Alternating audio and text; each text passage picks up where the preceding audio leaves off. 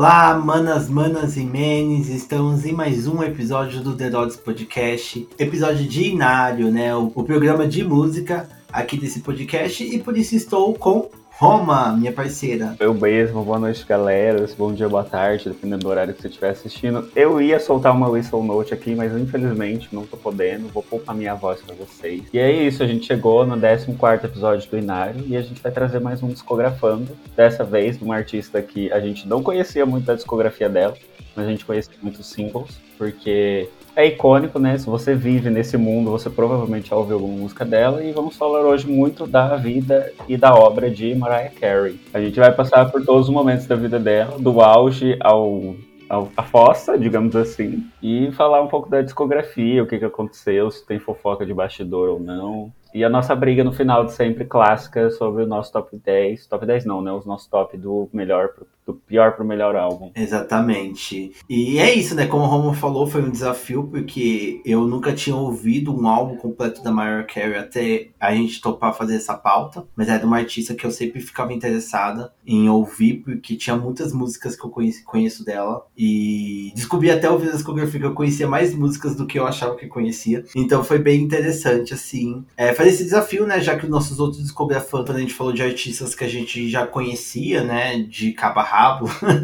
então foi interessante a gente tentar uma artista assim, que a gente não tem tanta familiaridade, né? Enfim, eu já vou emendar aqui com uns recadinhos, porque a gente percebeu que o Discografano é uma das pautas mais famosas do Inário, é um dos que tem mais plays e que a galera comenta e tudo mais sempre que a gente faz, né? Tudo bem que a gente só tem dois, né?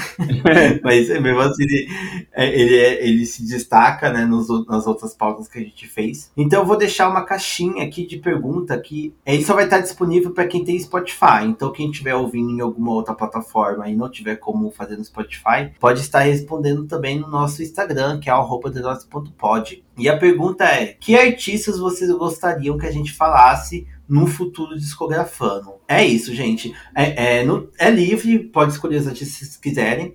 Porém, a gente fala que pelo menos um artista que tem uns, pelo menos uns cinco pra cima de álbuns, assim, porque é mais interessante, né? Jogar uma artista nova que só tem dois, um álbum ou três, eu acho que não é tão interessante, porque eu acho que o legal de Fano é a gente ver essas mudanças conforme a artista vai amadurecendo, né? Então, acho que é interessante. Só tem isso de regra, mas é livre. Joguem aí e a gente vai pensando como a gente pode responder isso. E a, e a escolha pode ser tanto um artista que você gosta muito e a gente ainda não falou, ou uma artista que, assim como a gente fez com a Maraia, uma artista que você gostaria de conhecer a discografia, só que você nunca parou para fazer isso. E aí você aproveita para ouvir o episódio e também conhecer a discografia junto com a gente. Então é isso, pessoal. Vou deixar aí a perguntinha respondam pra gente e a gente vai estar tá esperando. E quem sabe a gente faz um episódio sobre as artistas que vocês selecionarem. E já puxando um recadinho, já que eu já tô fazendo aqui, não vai ter virada de. Sem corte. De tudo. Sem sem corte, sem corte. Sem a gente é real. É. A gente é real, só, só sabão e água aqui.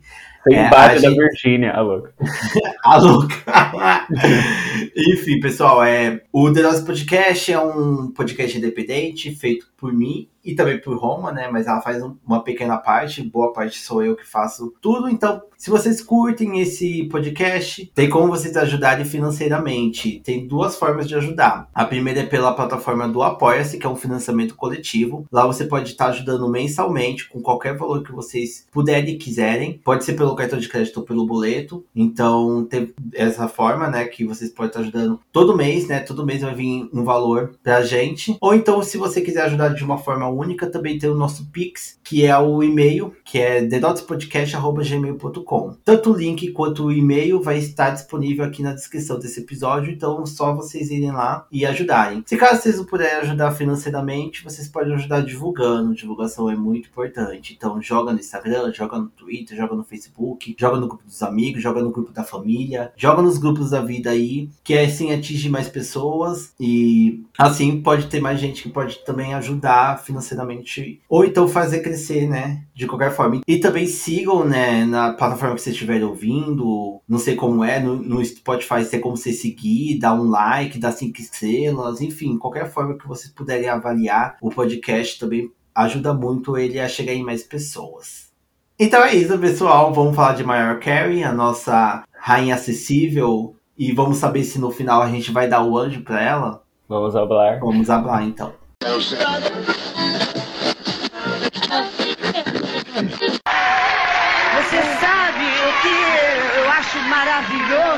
Nisso? É que ela é super cantora romântica.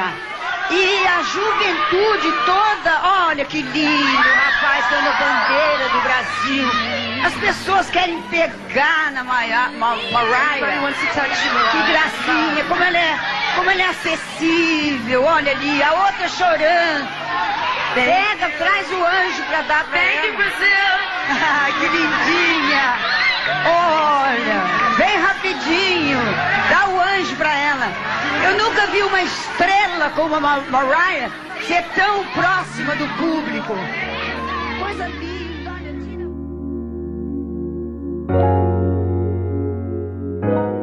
Bom, galera, então antes da gente começar a falar da discografia da Mariah, vamos falar quem é essa menina mulher, que a gente vai discorrer um pouco da carreira aqui, né? A Mariah nasceu numa cidade de Nova York chamada Huntington, em 27 de março de 69, e ela é filha de um casal que é um uma afro-americana e um imigrante venezuelano. O nome dela veio de um musical que chamava They Call the Wind Mariah, que era um musical da Broadway de 51. E aí o rolê é que, tipo, a Mariah, ela ficava sempre muito sozinha em casa. Ela foi meio que considerada uma menina prodígio, porque com 5 anos de idade, ela corrigia a mãe dela, porque a mãe dela era meio viciada em musical e ficava cantarolando músicas pela casa, e ela dava umas corrigidas na mãe dela sobre entonação. Ela, desde criança, ela já era a tudo, É, entende? então.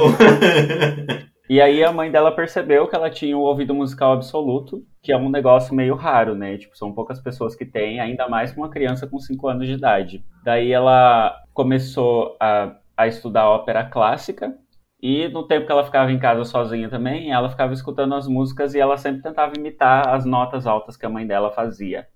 E foi daí que ela foi desenvolvendo a técnica da famosa whistle note. Acho que, obvia- obviamente, que é uma técnica vocal que muitos artistas conseguem fazer, só que acho que a Mariah é a mais famosa, a, a pessoa que conseguiu popularizar isso, né? E trazer isso para o público comum. Então o rolê é que desde criança ela teve contato com música, e aí ela começou a escrever também de- desde pequena, enquanto ela estava cursando o colegial. E a partir daí a gente começa a entrar um pouco mais dentro desse cenário que é onde ela desenvolve o primeiro álbum, que a Bruni vai trazer mais detalhes pra gente. Sim, é.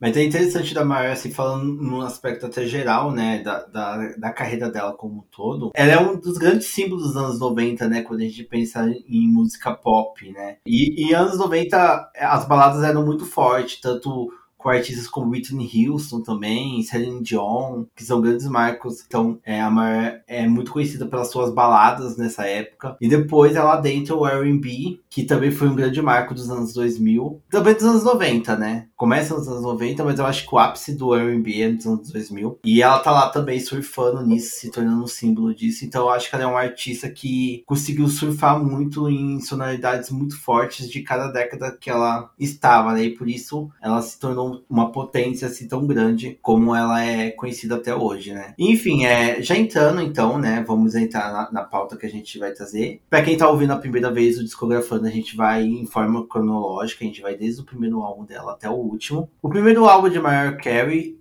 é, Mariah Carey, é, ele foi lançado em 12 de junho de 1990, tendo como singles Vision of Love, Love Takes Time, Someday, I Don't Wanna Cry e There's Got to Be a Way. E bem, como todo álbum de estreia, é, existe uma história por trás, né? Que é a história de como é, ela acabou fazendo seu álbum de estreia, né? Porque tem sempre uma história, né? Uma artista que quer ser grande e precisa arrumar meios de chamar a atenção da indústria para poder fazer o seu álbum. Todas as artistas têm isso, né? E em todos os a gente conta isso. Mas é muito interessante que nos Estados Unidos é tão hardcore, né? Que os artistas têm umas histórias meio mirabolantes. A gente já contou da, da Madonna, né? Como ela foi usando do- dos artifícios das baladas para poder fazer a música dela acontecer. E da Mariah Carey, aconteceu de que no ensino médio, ela começou a gravar umas fitas demo que ela fez junto com um amigo também de escola chamado Ben Margulies.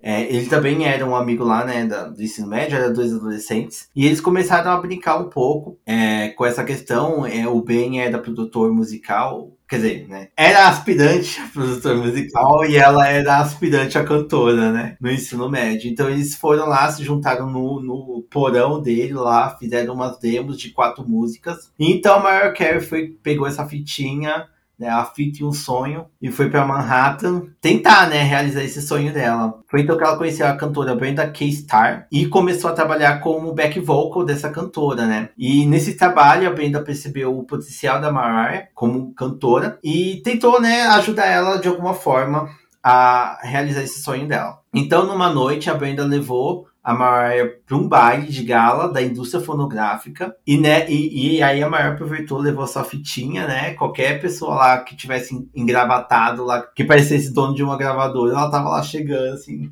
hello, This is my music. Can you listen? bem, bem. Uma fitinha para você, senhor, com licença. É, é, com licença, você poderia ouvir a minha musiquinha, por favor? Eu juro que eu sou boa. E rezar para que ele não jogue no próximo lixeira que ele vê. que é o que com certeza aconteceu muitas vezes, né, com vários artistas. Mas enfim, nessa noite aconteceu de que ela conheceu Tommy Motola, que seria um dos principais nomes do que, seria Mariah Carey no futuro, né? Então, Tommy Motola, ele era um empresário que ele tinha recentemente ganhado um cargo, o maior cargo da Sony Music, que era subsidiada da Columbia. Então, o Tommy Motola pegou a fita, meio que é, não ligou muito, mas ele ficou um pouco encantado com a figura da Mariah Carey. Então ele acabou escutando na limusine enquanto ele estava indo embora. E ele se apaixonou pela voz da Mariah. E ele acabou retornando. Ele falou assim: motorista, volta lá. Para tudo. Para tudo. Para, para, para, para, para, para, para. Volta lá que eu quero encontrar ela. Mas aí, gente, ó, ó, o enredo de Cinderela. Ele chegou lá no baile e a Mariah Carey tinha ido embora. Ele chegou lá, cadê? Só o sapatinho de cristal. E, é e acabou o episódio, galera, porque aí depois. E acabou o episódio, acabou a carreira da Mariah Carey, ela não gravou nenhum álbum e foi embora.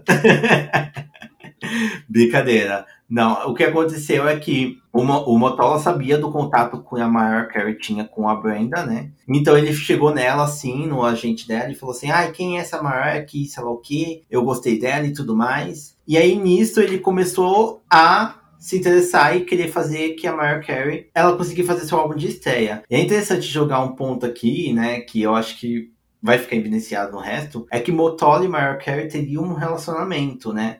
Esse relacionamento não começa aqui, ele vai conforme o tempo, assim. Tem um tempo que a Mariah Carey foi amante dele, porque o Motola já era casado, depois ele largou a mulher e casou com ela, tem toda uma história, né? E aí, então, o Motola não é só apenas uma pessoa, um agente musical, né? Tem todo um lance amoroso que vai surgindo e vai acontecendo. Mas, enfim, isso não é o importante. Eu só quis jogar esse ponto porque o Motola é uma grande figura na, na imagem da Mariah Carey, tanto na carreira musical dela quanto no, no pessoal. Mas enfim, então a Columbia se interessou pela Mariah através do contato do Motola. Então ela assinou um contrato com essa gravadora e começou a trabalhar no seu álbum de estreia a partir das demos feitas por ela com Ben Margulies. E de início, Ben Mariah havia composto 14 músicas, porém a gravadora negou todas, ou parte delas, e disse que a Mariah precisava de mais produtores e escritores para compor o álbum. Então a ideia era lançar a Mariah com uma competidora da Whitney Houston, que já estava fazendo um grande sucesso, né, já desde os anos 80, mas com uma pegada mais pop como a Madonna. E para divulgar a cantora e o álbum,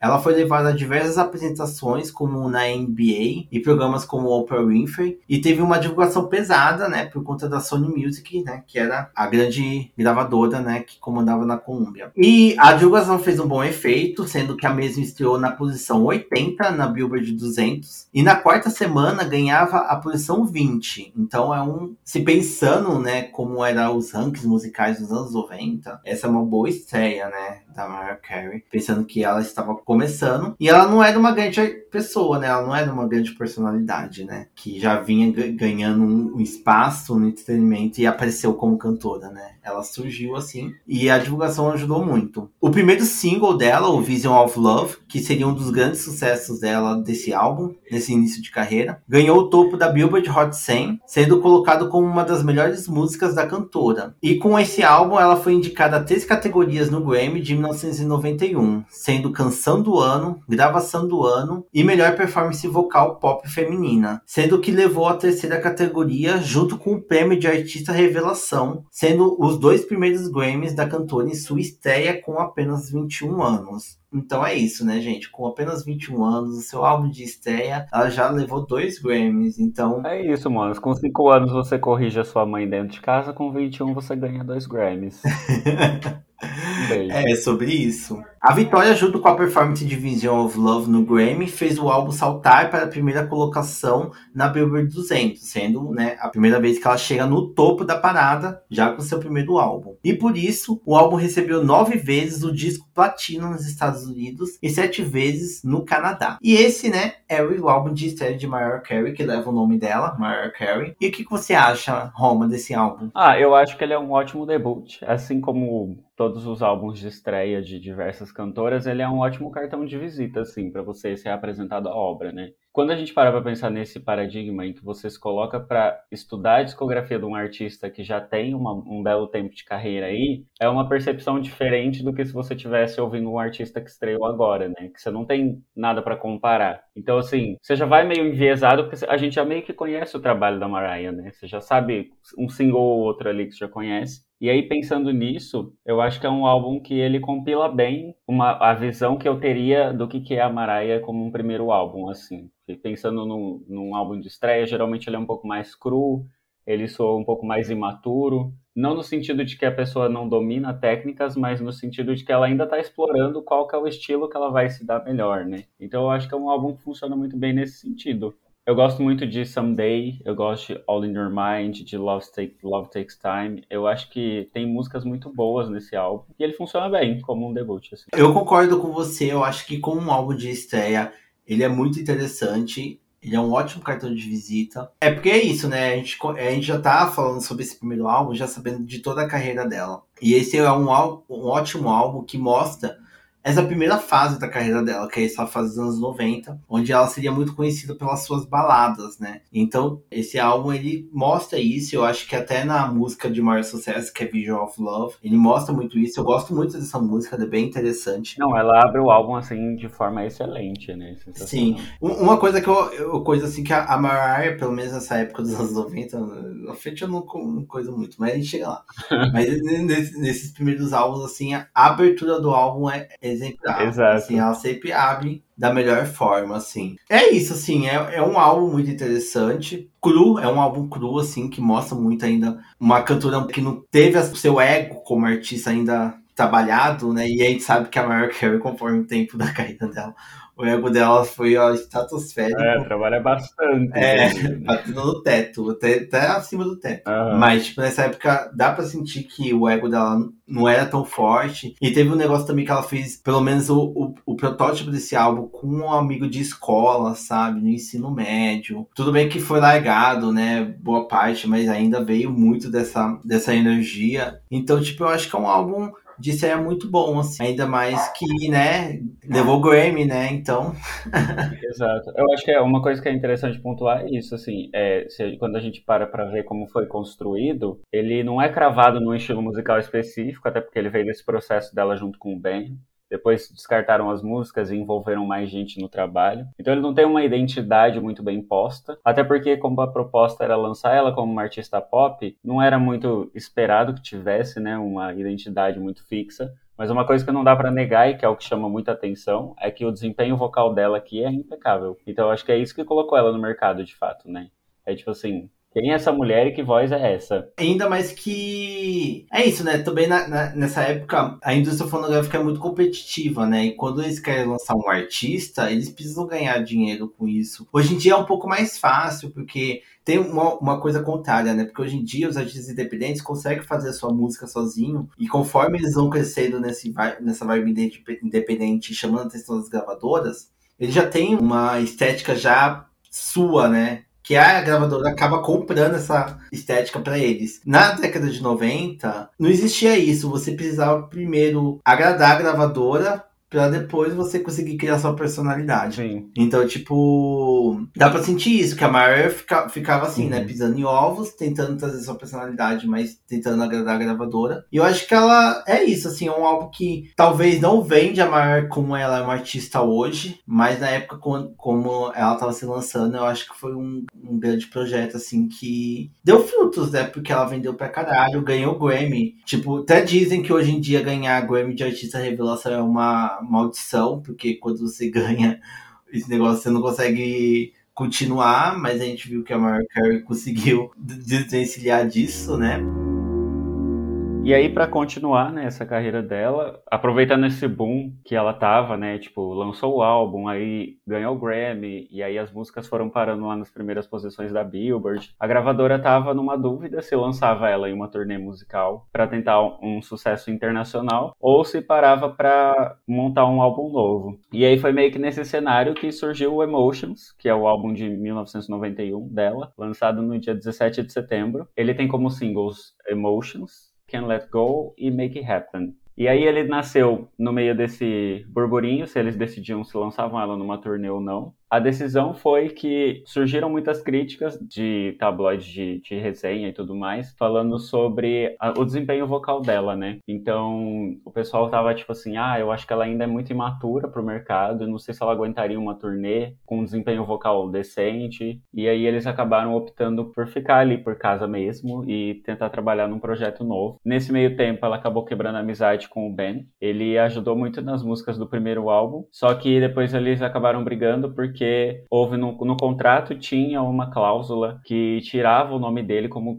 como criador das músicas. E aí foi uma briga que foi parar até na justiça, né? Porque hoje em dia a gente muito bem sabe como que é esse negócio de você criar um negócio, usar de uma pessoa e não acreditar ela. E aí acabou que eles romperam a amizade por conta desse rolê. Aí foi parar na justiça, mas acabou que depois disso a, a gravadora deu uma liberdade para Mariah nesse novo projeto para meio que assim ela decidir o que, que ela ia trazer de identidade pro álbum e aí ela pode explorar outros gêneros para além do pop e do R&B que ela era conhecida no primeiro álbum e começou a explorar um pouco mais a linha gospel e, e o soul, que era uma coisa que ela queria trazer para o som dela. Ela também começou a trabalhar com outros produtores que ela não tinha trabalhado anteriormente e, e ela trabalhou inclusive com o Walter Afanasieff, que não sei se vocês sabem, mas ele é brasileiro e ele foi quem produziu boa parte desse álbum. Bom, a gente, como o próprio nome diz, o álbum tem a música Emotions, e acho que dá pra gente dizer que é considerada uma das maiores músicas da Mariah, né? E é uma das primeiras que começa a comercializar, digamos assim, a questão da whistle note, né? Que é aquela nota que é tipo um falsete que é quase como um assovio, de tão agudo que ele é, né? E ela acabou, essa música acabou estourando e foi o que fez as pessoas começarem a associar a Mariah ah, tipo, como se fosse uma marca registrada dela, né? É, ela foi o quinto primeiro lugar da Billboard Hot 100 da Mariah desde Visions of Love, e foi o maior hit internacional da carreira da cantora. É, esse álbum dela, na estreia, ele teve uma boa colocação. Na primeira semana ele ficou em quarto lugar no ranking de vendas, só que ele nunca conseguiu chegar no topo, né? Ele ficou ali entre os 20 colocados nas primeiras 27 semanas, mas e aí acabou sendo considerado um dos piores picos dela da carreira no geral. A gente vai ver mais para frente o desempenho dos outros álbuns, né? Não chegou a ser o pior, mas foi um dos piores. E os críticos receberam esse álbum de uma forma mista, o de sempre, né? Nunca dá para agradar a crítica 100%, mas continuou falando muito sobre o potencial vocal dela, era uma coisa elogiável, só que era um álbum que eles falavam que não trazia muita conexão com o público. Surgiu também muitas críticas em cima da faixa Emotions, porque muita gente duvidou se ela tinha potencial para reproduzir essa faixa ao vivo. Que acontece muito, né? Tem muito artista que grava muitas músicas em estúdio e acaba não reproduzindo elas no ao vivo vivo por conta de desempenho vocal mesmo, né? Porque no ao vivo é outra coisa. E ela foi para calar a boca de todo mundo. Ela lançou um MTV Unplugged para provar o contrário, que ela tinha assim potencial vocal para fazer isso e para os outros pararem de encher o saco dela, que se ela gravou no estúdio ela conseguia fazer ao vivo. E aí é basicamente isso. O que, que você acha desse álbum, amiga? Então, amiga, eu tenho umas questões com esse álbum, assim. Eu acho ele, eu acho, eu acho ele interessante. Ele é um álbum interessante, assim, pensando como ela evoluiu depois do álbum de estreia, né? Dá para sentir uma, uma pegada mais de personalidade nele e tudo mais. Ela desbravando mais outras sonoridades, eu acho bem interessante. É o gospel dentro do álbum, dá para sentir essa coisa de, de coral, sabe? É, é bem legal. E do soul também. Mas eu acho que eu perco um pouco nesse álbum, assim, por conta da abertura dele. Porque para mim, Emotions, a música Emotions, eu acho que é uma das músicas minhas favoritas da Mariah Carey.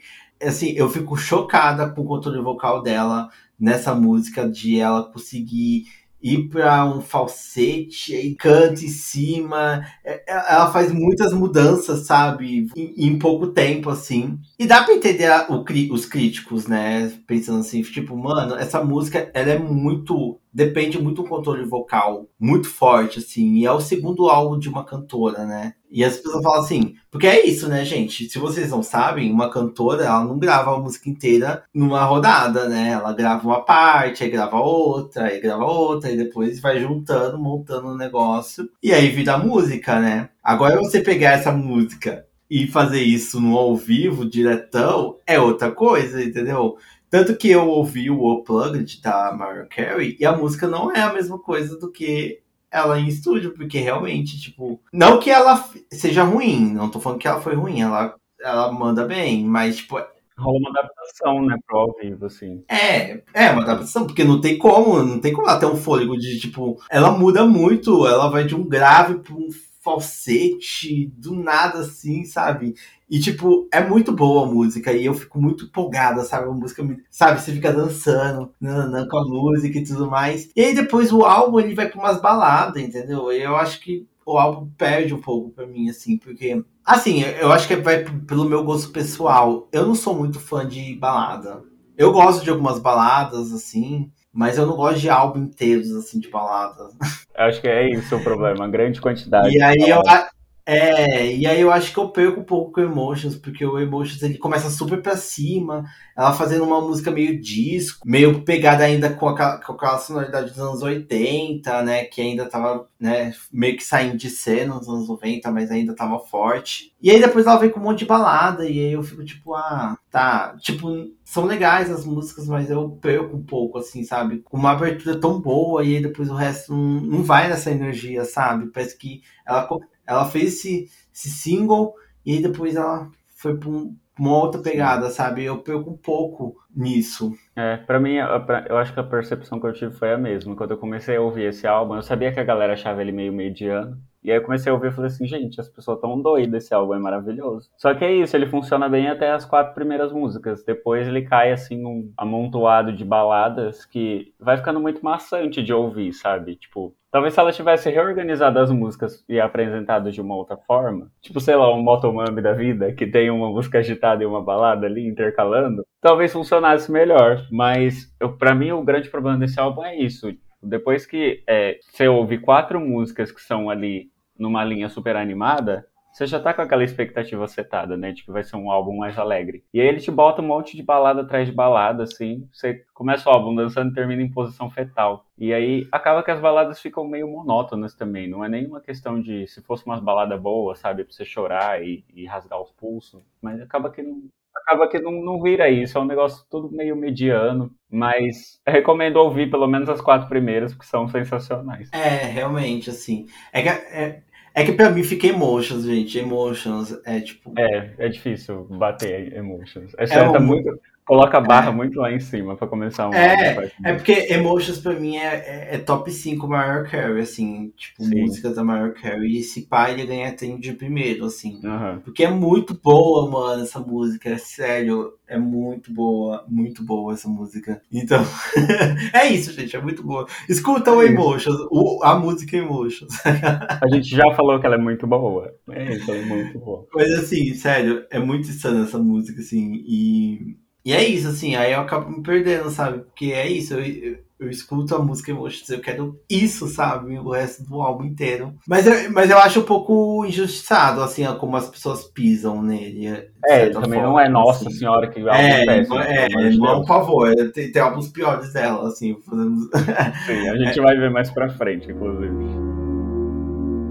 Então vamos pro terceiro álbum de Mariah, lançado no dia 31 de agosto de 1993, que é o Music Box. É, nele tem singles como Dream Lover, Hero, Without You e Anytime You Need a Friend. Nesse álbum, Mariah repetiu sua parceria com Walter Afanasieff, que podemos dizer aqui também que foi uma grande parceria, né? Anos 90. Quando você pensa Mariah Carey, anos 90, esse Walter tá junto. Eles criaram uma parceria desde o Emotions e aí foi isso, assim. Os dois se juntou e boa parte das músicas foram eles juntos que foram construindo, né? Mas nesse álbum ela também procurou outros produtores porque ela queria uma sonoridade nova, né? Uma coisa mais diferente. E uma das grandes parcerias foi com Kenneth Babyface Edmonds, que produziu boa parte das músicas. Nesse álbum, ela foi para um campo mais suave, é, contendo ainda partes dançantes, mas explorando ainda mais aquele gênero musical gospel que ela pegou um pouco do no Emotions, mas eu acho que aqui ela vai mais fundo assim né, nessa sonoridade. Então o álbum estreou na Billboard 200 em segundo lugar, atingindo o topo na 15ª semana, sendo o segundo álbum mais vendido de 1994. Os singles Dream Lover, Hero e Without You atingiram o topo da Billboard Hot 100. Além disso, o terceiro ficou marcado como uma das grandes canções da artista, se tornando um fenômeno internacional. Esse álbum marcou também a estreia da Mariah nos palcos numa turnê, mas foi bem curta com apenas seis apresentações. O álbum rendeu algumas indicações ao Grammy, mas não recebeu nenhum. E aí, Roma, o que você acha de Music Box? É, para mim ele tem o mesmo problema do anterior. É, ele tem um excesso de baladas, mas é aquela coisa no geral, assim. Eu até tinha feito eu faço umas anotações pessoais, até coloquei problema entre aspas, porque não quer dizer que o problema seja um negócio que deixe o álbum ruim. É uma boa experiência de você ouvir no geral. A grande questão é que ele tem músicas muito potentes, tipo Without You, Hero e Dream Lover são músicas muito boas. Foi uma ótima escolha de single, né? Foi certeira esses singles. Exatamente. Só que aí é, é meio que isso. Tipo, tirou os singles, as outras músicas são qualquer coisa, sabe? E aí o, o, grande problema é que é um mediano que você até se distrai, você meio que se desliga, você perde a, a atenção pro álbum e você começa a prestar atenção em outra coisa. Ou você termina de ouvir, você nem lembra mais o que, que você acabou de ouvir. E aí acaba que não, não acho um álbum tão potente assim. Tipo, óbvio que comparado com os outros dois, é, ela estava numa crescente. Eu acho que esse é ligeiramente melhor do que o anterior, mas ainda assim faltava um arroz com feijão para ele começar a ser um álbum que eu falava assim, caralho, isso aqui é foda. Concordo e não a cara, agora começa, né? O dedo na cara, começa o dedo na... brincadeira. Mas assim, eu gosto desse álbum. Eu vejo que muita gente fala, não curte esse álbum e eu descobri que a própria Mariah Carey não gosta desse álbum. Hum. Polêmicas, porque parece que foi, porque assim, a gente falou aqui na pesquisa, né, pelo menos nossa pesquisa falou que a gravadora deu uma liberdade para ela, mas parece que não foi nem tanto assim essa liberdade. A gravadora deu uns pitacos e acabou fazendo um álbum mais comercial, né? E dá pra sentir, porque é isso, né? Anos 90, baladas românticas, tava em alta. Mas o que eu acho interessante desse álbum, diferente do Emotions, é que ele vende desde o início que ele vai ser um álbum de balada. Isso é. Entendeu? Que, tipo, desde o início ele fala assim: eu vou numa pegada mais balada, vai ser suave, vai ser música romântica, sofrência, cortando os pulsos, que nem a Roma falou antes. Vai ser isso o álbum. E aí eu peguei a brisa do álbum, e aí foi meio. Eu não sei se também se influenciou, porque eu, a primeira vez que eu ouvi esse álbum, eu tava totalmente chapada de maconha. Então, e eu, tava, eu tinha acabado de ganhar meus fones de ouvidos, que ninguém tá vendo, mas eu tô com um fonezinho assim, eu coube É, amiga, assim, se nem a Maraia gosta desse álbum e você gostou, Sóbria você não tava pra ouvir ele. É, ai, para, amiga. Para. Enfim, é, mas aí eu ouvi o álbum e eu entrei na vibe, sabe? Super romântica, super visceral do álbum e eu curti, sabe? Eu achei interessante que pelo menos é isso, ela vendeu desde o início. Ela começa com Dream Lover, que já é uma balada, e o resto do álbum é balada, entendeu? Tem uns momentos lá mais dançantes, mas não é nada tipo Emotions. Porque o Emotions pra mim é muito dançante. E o resto do álbum do Emotions não combina com essa vibe dançante do, da música. E o Music Box eu sinto que tem essa vibe. Além de que, tipo, Without You, gente, é uma grandes baladas, assim, existentes. Without, aliás, inspirou a música do Calcinha Preta, né? Que também é a minha música Eu amo muito, que é a música Paulinha. Exatamente. Foi feita pra Paulinha Abelha quando ela saiu do Calcinha Preta e que ela acaba ficando mais tocante porque Paulinha Abelha faleceu, né? No ano passado. É, então, Descanso em Paz, lenda. Descanso em Paz, lenda. Então, essa música, ela toca um pouco em mim. Aí, quando eu comecei a tocar Without, eu fiquei tipo, Ai, meu Deus, fiquei pensando. Faz total sentido você ter gostado dele agora. E Hero também é, é, um, é um single muito bom dela também. E eu não sabia que era uma música da Mariah Carey. Depois que eu fiquei ouvindo Hero, eu falei, eu conheço essa música.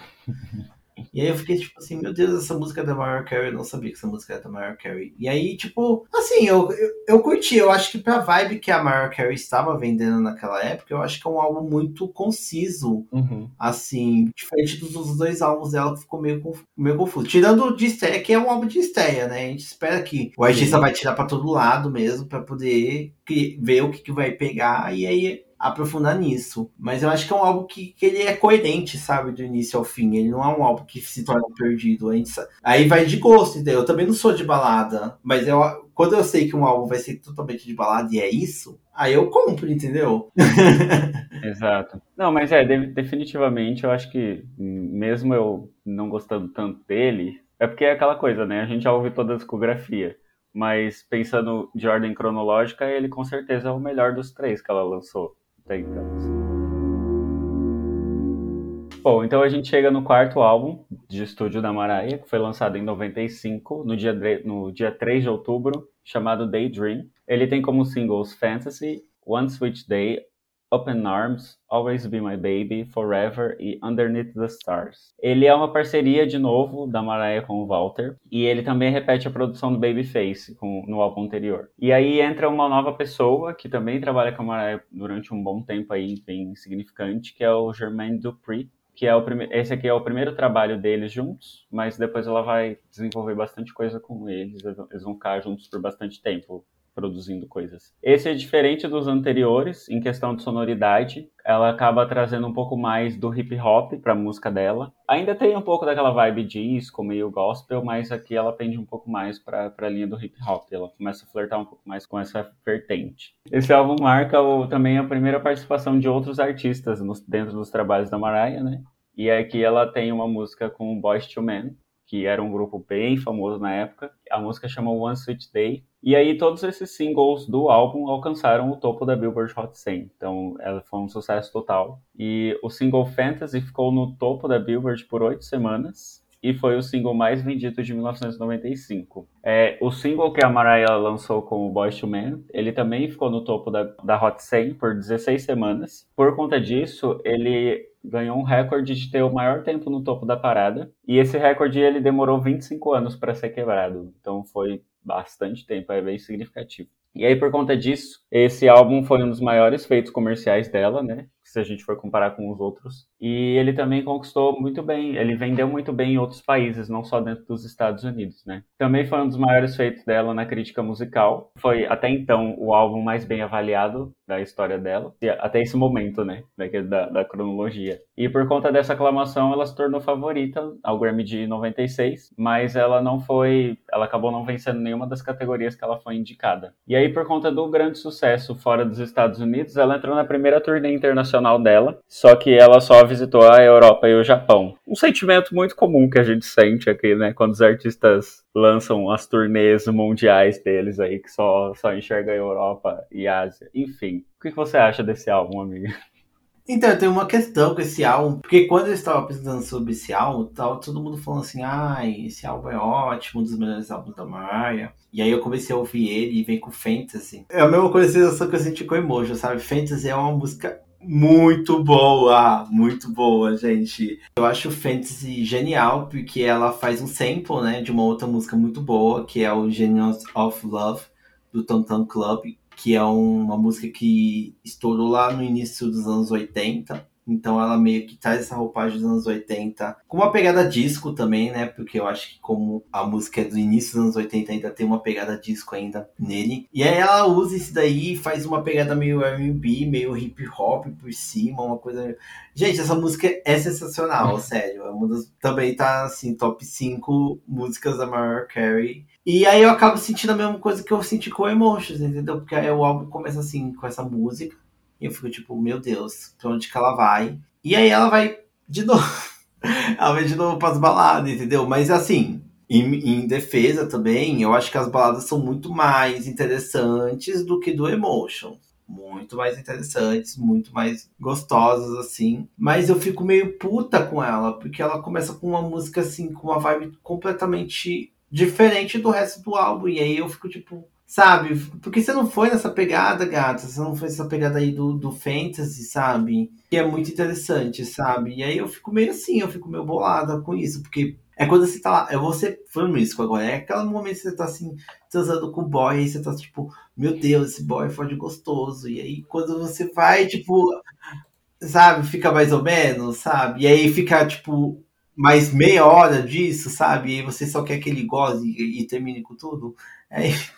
Tu começa a olhar pro relógio, né? Tipo, que horas acaba isso aqui, pelo amor de Deus? É, tipo isso, sabe? Então, tipo, é isso que eu senti assim, mas.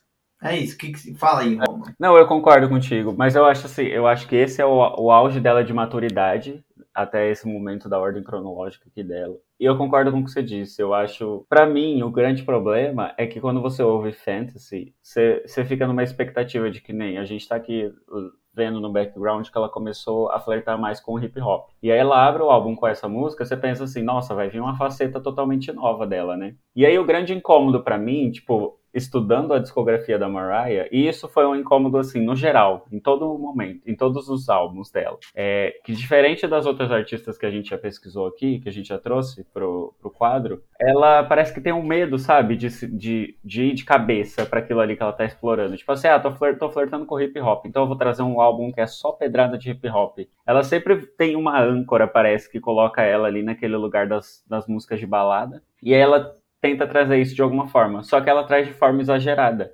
É tipo assim, beleza, você não quer fazer uma transição tão brusca, coloca umas duas, três só e tá bom. Tipo, não precisa socar um monte, sabe? Mas é. Eu acho que foi o primeiro álbum dela que eu. Uma das minhas músicas favoritas, que ironicamente se chama Daydream, é, chama Daydream Interlude, mas não é uma interlude, porque tem três minutos. É uma das últimas músicas do álbum, porque os outros álbuns eu gostava muito das primeiras e depois eu me perdia da segunda metade, assim. Mas esse álbum não, esse álbum tem umas músicas interessantes mais pro final dele, então dá para ele te segurar até o final, sabe? E aí eu acho que ele é o mais mais maduro dela, assim. É, eu, eu gosto também dessa daí, da Daydream. Eu até fiquei assim, nossa, que interlude é essa que é maior do que as músicas da Pablo é, Maior que o álbum, né? maior que o Para! Enfim. É, mas eu concordo com isso. Eu, eu acho que a maior, nesse momento, ela tava numa crescente, né? Cada álbum ela vai subindo um pouco. Mas é um pouco que eu fico pensando também nessa questão das baladas e encher o álbum de balada, se não tem influência de gravadora, sabe? Porque uhum. é isso, é do que tava bombando na época. E era o que fazia a Mariah Carey ser muito conhecida, né? Desde o início da carreira dela. E é isso, né? A gente sabe que gravadora ela vai querer sempre no que, que é fácil, né? Do que. É, tipo, ah, em time que tá ganhando no semestre. Exatamente. Também tem a questão de que ela tá tipo, há muito tempo com os mesmos produtores, mesmo... então varia. E tem a questão também de que é, é, nesse momento que ela casa com o Tommy Motola, eu só preciso até confirmar Sim. isso. Ela foi casada com ele de 93 pra frente, até 98. Então, tipo, é isso, desde o Music Box. Então, ó, Music Box que é totalmente um álbum comercial. Então, Daydream é o segundo álbum já com ela casada com esse cara que era o assessor dela, que era o agente. E, é, e aí, é, já trazendo uma fofoca, né?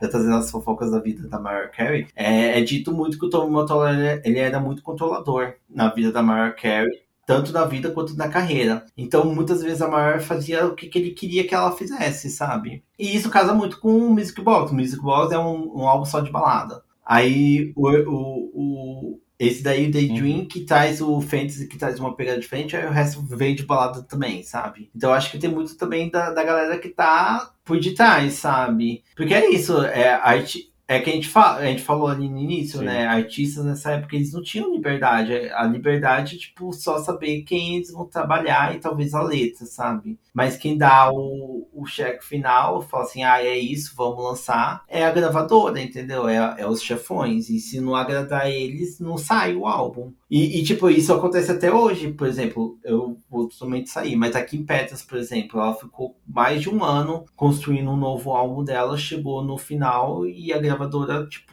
chutou o álbum e não saiu, entendeu? Isso agora, 2023, 2022, sabe? Então, aí, imagina os anos 90, né? Que dependia das gravadoras para poder lançar, né? Não dá pra você fazer que nem a Kim Petras, por exemplo, que lançou. A, o, pra mim, as melhores músicas da Kim Petras são os EPs que ela lança fora da gravadora, assim, que é os experimentais dela. Uhum. Então, tipo, nos anos 90 não tem como você fazer isso, né? Você depende da gravadora pra poder lançar. Então, às vezes eu sinto que tanto o Emotions quanto o Daydream e o Music Box também, eu coloco até ele nisso, por mais que eu tenha gostado mais dele do que esses dois. Eles têm essa pegada de gravadora, é o que a gravadora quer que a Mariah Carey faça, sabe?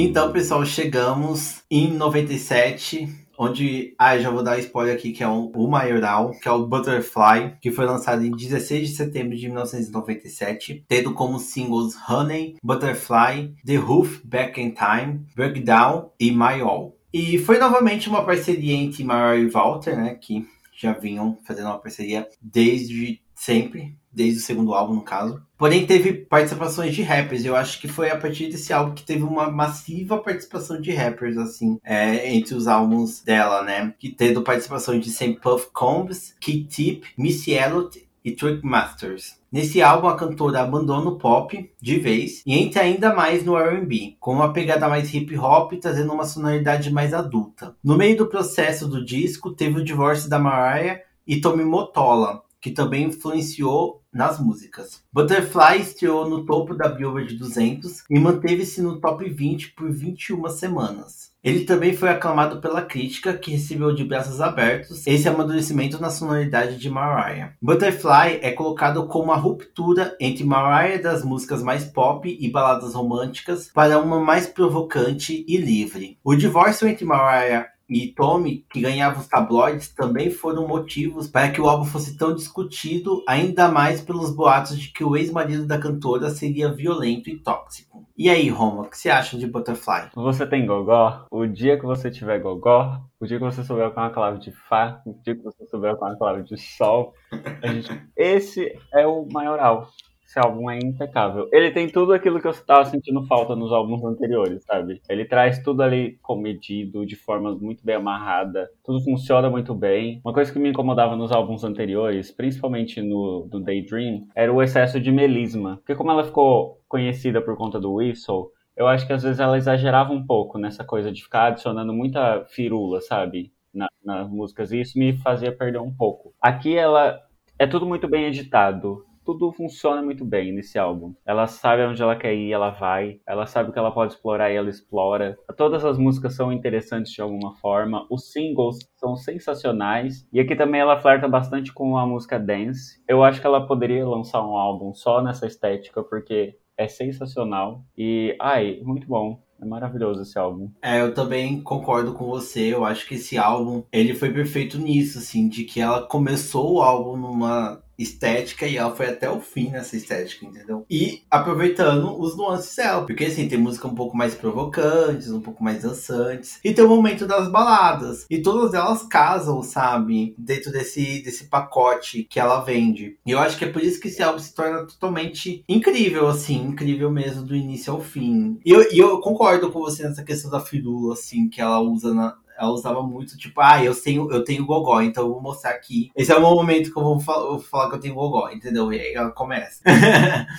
Nesse álbum, assim, eu sinto que ela não não. Ela não precisa usar disso, né, pra provar que ela sabe cantar. É, exatamente. Tanto que a, a maioria das músicas ela não, não faz um grito, não faz nada muito extravagante. Ela vai bem confortável. Eu lembro de uma conversa que a gente estava tendo esses dias, que você comentou isso de Emotions, de ser um single muito bom, que é ela coloca o, o Whistle de uma forma muito natural. Tipo, ele não parece forçado na música, né? E de fato. Só que aí quando você pega essas outras músicas desses outros álbuns, aí parece que fica um pouco forçado demais. Porque aí é tipo, ai, agora que é minha marca registrada, eu vou usar até saturar. E aí saturou. Porque às vezes você se perde um pouco por isso. E nesse álbum não. Mas eu acho que no Emotions ela força também. Mas eu acho que foi um forçado é. de, tipo, interessante, entendeu? Funciona, né? É, funciona, porque ela é exatamente exagera, assim, ela exagera muito. Tanto que eu falei, no, no, eu acho que no ao vivo não funciona tão bem quanto no estúdio. Mas o problema é quando você vê que isso deu certo e, e fica fazendo isso, sabe? O tempo todo. E eu acho que o Butterfly é um amadurecimento muito forte dela. Eu acho que é o ápice do amadurecimento dela aqui. E eu acho que isso casa muito com o que eu falei quando a gente tava falando do Daydream, sobre a mão do Tommy Motola, né? Porque aí a gente percebe que foi quando ela se separou dele. Tudo bem que tava no processo, né? Eu acho que ainda teve a mão do Tommy Motola nesse álbum. Porque, né, contato, né? Não é assim, você termina com o cara e acabou o contato. Ainda até a mão dele, mas você sente já uma liberdade, sabe, de, dela como cantora, e a gente vai perceber quando a gente for falando do restante do, da carreira dela. Uhum. Esse daqui é a chave de virada na carreira dela. É o momento que ela sai daquela, daquele momento que ela tava de baladas românticas, de ser uma artista mais meiga, e ela vai pra uma outra pegada, um pouco mais provocante, um pouco mais ousada, assim Ainda mais pelas parcerias que ela faz, porque aí ela realmente abraça o hip hop, ela chama artistas do hip hop que já estavam com nomes muito fortes, que é que no caso desse álbum tem a Missy Elliott, né, que também é um, uma grande artista, que é um pouco subestimada, eu acredito, assim, pelo menos olha a carreira dela, mas ela é incrível também, Missy Elliott. E aí dá pra sentir, sabe? Tipo, esse álbum é impecável, impecável mesmo. E tanto que eu não consigo decidir, assim, uma música. Assim, o álbum em si, ele não tem um single que é marcante, assim, que nem os outros álbuns. Que nem o Emotions tem o Emotions, o Jim Jim tem o Fantasy, uh, o Mariah Carey tem o Vision of Love, o Music Box. É, eu acho que no, no Butterfly, né, o My, My All é um single que marcou bastante, assim. É, eu acho que o My All, My All é o, o maior, mas é o, que eu, o que eu tô querendo dizer, assim, é que eu acho que o álbum todo é, é uma vibe, é, entendeu? Exato. Não é uma coisa assim, ai tem essa música, sabe? Tipo, ah, é moral. E aí você esquece o resto do álbum. Não, eu acho que o álbum é, tem todo um, um negócio que te pega, assim. Aquele tipo de álbum que a cada ouvida você tem uma nova favorita, né? É muito bom. Exatamente. Honey também é muito boa. Eu acho que ela escolheu muito bem os singles também. É, são muito boas. Eu amo muito The Roof. Nossa, sensacional. Sim. Aquele dancezinho dela. Ai, tudo pra mim. Eu acho que isso daí é, foi quando ela recebeu a carteirinha de tipo artista. Você é artista, entendeu? Você não é uma cantorazinha, você é artista. Exato. Foi nesse álbum. Eu acho que foi muito por essa influência do hip hop. Que é isso, ela vai abraçar, conforme a gente vai ver, ela vai abraçar de vez e vai trabalhar com mais artistas. E eu acho que foi aí que ela se encontrou, sabe? Aí que ela encontrou a personalidade dela, que ela tava tanto tempo tentando caçar nos outros álbuns e que ela acertava em algumas coisas, não acertava em outras, e aí, puf, foi aí. Foguete, foguete pra lua. E é nesse caminhar, né, de experimentações com hip hop que ela continua explorando um pouco mais do gênero. E aí ela lança em 1999 o Rainbow, no dia 2 de novembro. Ele tem bastante singles. Aí ele tem como singles Heartbreaker, Thank God I Found You, Can't Take That Away, Cry Baby e Against All Odds, que é aquela Take a Look at Me Now, que é uma música bem famosona também. Esse álbum é um dos que ela mais explora essa coisa da música urbana, e aí quando ela começa a ser desvencilhada daquela coisa de balada R&B e começa a ser lida pelo mercado como uma artista de, de música urbana é, é, quando ela vira a chavinha do amadurecimento mesmo. Né? E esse projeto ele mistura também o R&B, ainda tem um pouco das baladas antigas, né? Mas ele foca um pouco mais ainda nessa questão do, do hip hop. Depois da separação da Mariah e do Tommy, ela ganha mais liberdade. Então aqui é o primeiro álbum que ela tá de fato assim, entre aspas, livre, né, dele. E aí ela consegue ter mais liberdade na produção. E ela convida artistas que são bem famosos na época na cena do hip hop para adicionar coisas no álbum, né? Entre eles, para citar alguns aqui, ela chama Jay-Z, o Usher e o Snoop Dogg. Tem muito mais gente, mas aí eu elenquei alguns aqui dos mais famosos para vocês terem noção. E aí, além dessas pessoas, ela também trabalha tem como os principais produtores o David Foster e, o, e a Diane Warren que substitui o Walter. Aqui ela parou de trabalhar com o Walter e aí ela começa a investir em novas produções. O que também é um, um sinal, né, de como que foi a, a questão da, da, separação dela com o Tommy. E aí nesse álbum ela tira um pouco de, deixa um pouco de lado o pop, né, e vem com umas batidas mais marcantes, muito por conta dessa influência do hip hop. E as baladas por sua vez trazem um pouco da experiência pessoal dela vai para uma coisa mais intimista. Ele foi gravado em Capri, na, na Itália. É, logo depois que ela terminou com o Tommy, ela já começou a se envolver em outros affairs e na época ela estava namorando o Luiz Miguel, que provavelmente, se você tem uma relação próxima com sua mãe, provavelmente ela tem um ídolo no passado e esse ídolo era o Luiz Miguel. e aí a Mariah Carey namorou esse cara por um tempo e ela estava com ele em turnê ele estava em turnê na Europa e ela foi com ele para lá. E aí, quando eles estavam em Capri, na Itália, ela aproveitou a viagem para se enfurnar num lugar e começar a compor e trabalhar no material desse álbum. A parceria dela com o Walter, como eu disse, foi abalada por conta da separação com o Motola. Ele deu mais liberdade para o Walter trabalhar com outros artistas e a Mariah acredita que essa movimentação que ele fez foi intencional, assim, né? Meio que para prejudicar mesmo a relação dela com, com o Walter. E ela acha também que, tipo, foi meio que um boicote que o Tommy deu, tipo assim, ah, agora você se separou de mim, então agora você vai se fuder. Porque ela já tava com uma relação meio capenga com a Sony, e aí acabou acontecendo isso também, dela tá com uma relação meio ruim com o Walter. Aí ela correu para completar esse álbum, que ela já queria se livrar desse projeto, que já tava dando muita dor de cabeça, e ela produziu ele em três meses no verão dos Estados Unidos. Foi a produção mais rápida que ela teve até o momento aqui. Quando esse álbum foi lançado, a crítica recebeu ele de forma mista. Muita gente elogiou essa caminhada dela para um som mais adulto, só que alguns disseram que o álbum não possui tanta variedade quanto o antecessor. Em questão comercial, o álbum atingiu o topo das paradas na Europa, mas nos Estados Unidos ele foi o primeiro álbum dela a não atingir o primeiro lugar da Billboard. Ele estreou em segundo e ficou por lá por um tempo. O que você acha do Rainbow, amiga? Então, é, antes de eu falar do álbum em si, é, eu, eu, queria muito falar sobre o contexto, porque eu acho que o Rainbow ele é muito forte por conta da, das fofocas que estavam atrás dele, né? Exato. Porque foi nesse momento que ela largou o Tommy Motola, foi nesse momento que, tipo, quebrou com Walter, que era uma parceria de tempos, e que foi quem escreveu os maiores sucessos dela, da carreira dela. E tem muita fofoca, gente, muita fofoca. E uma das que eu fiquei mais embasbacada quando eu descobri foi quando eu descobri que o Walter, né, ele que escreveu a música do Titanic, My Heart Will Go On, que originalmente foi cantada por Celine Dion, né, e tudo mais. A gente sabe, né, a música do Titanic e tudo mais, todo mundo sabe que música eu tô falando já começa até a tocar na cabeça quando eu falar a música do Titanic. Mas o que, eu fiquei surpresa foi, inicialmente, originalmente, o Walter escreveu essa música para Mariah Carey. Ele estava pensando na Mariah Carey quando escreveu a música. E era para ela ser a intérprete dessa música que iria ser a trilha sonora do Titanic e que iria se tornar né, o grande sucesso que foi Titanic, como a gente já sabe, né? E aí o que acontece é que foi nesse meio tempo que a Mariah Carey terminou com o Tommy Motola, o Walter, ele trabalhava pro Tommy, né? Ele não trabalhava para Mariah Carey, ele trabalhava pro Tommy. Então, se, ele, se a Mariah Carey tinha essa relação com o Walter, era por conta do Tommy. Então, por conta desse lance, o Tommy falou assim: Não, Walter, agora você não vai trabalhar exclusivamente com a Mariah, que era o que ele estava fazendo nesses últimos anos. Ele praticamente escrevia música para ela. Era isso a vida dele. O Tommy meio que abriu a abertura de que ele trabalhasse com outras cantoras. E aí, nesse meio tempo, nesse negócio, eu não sei se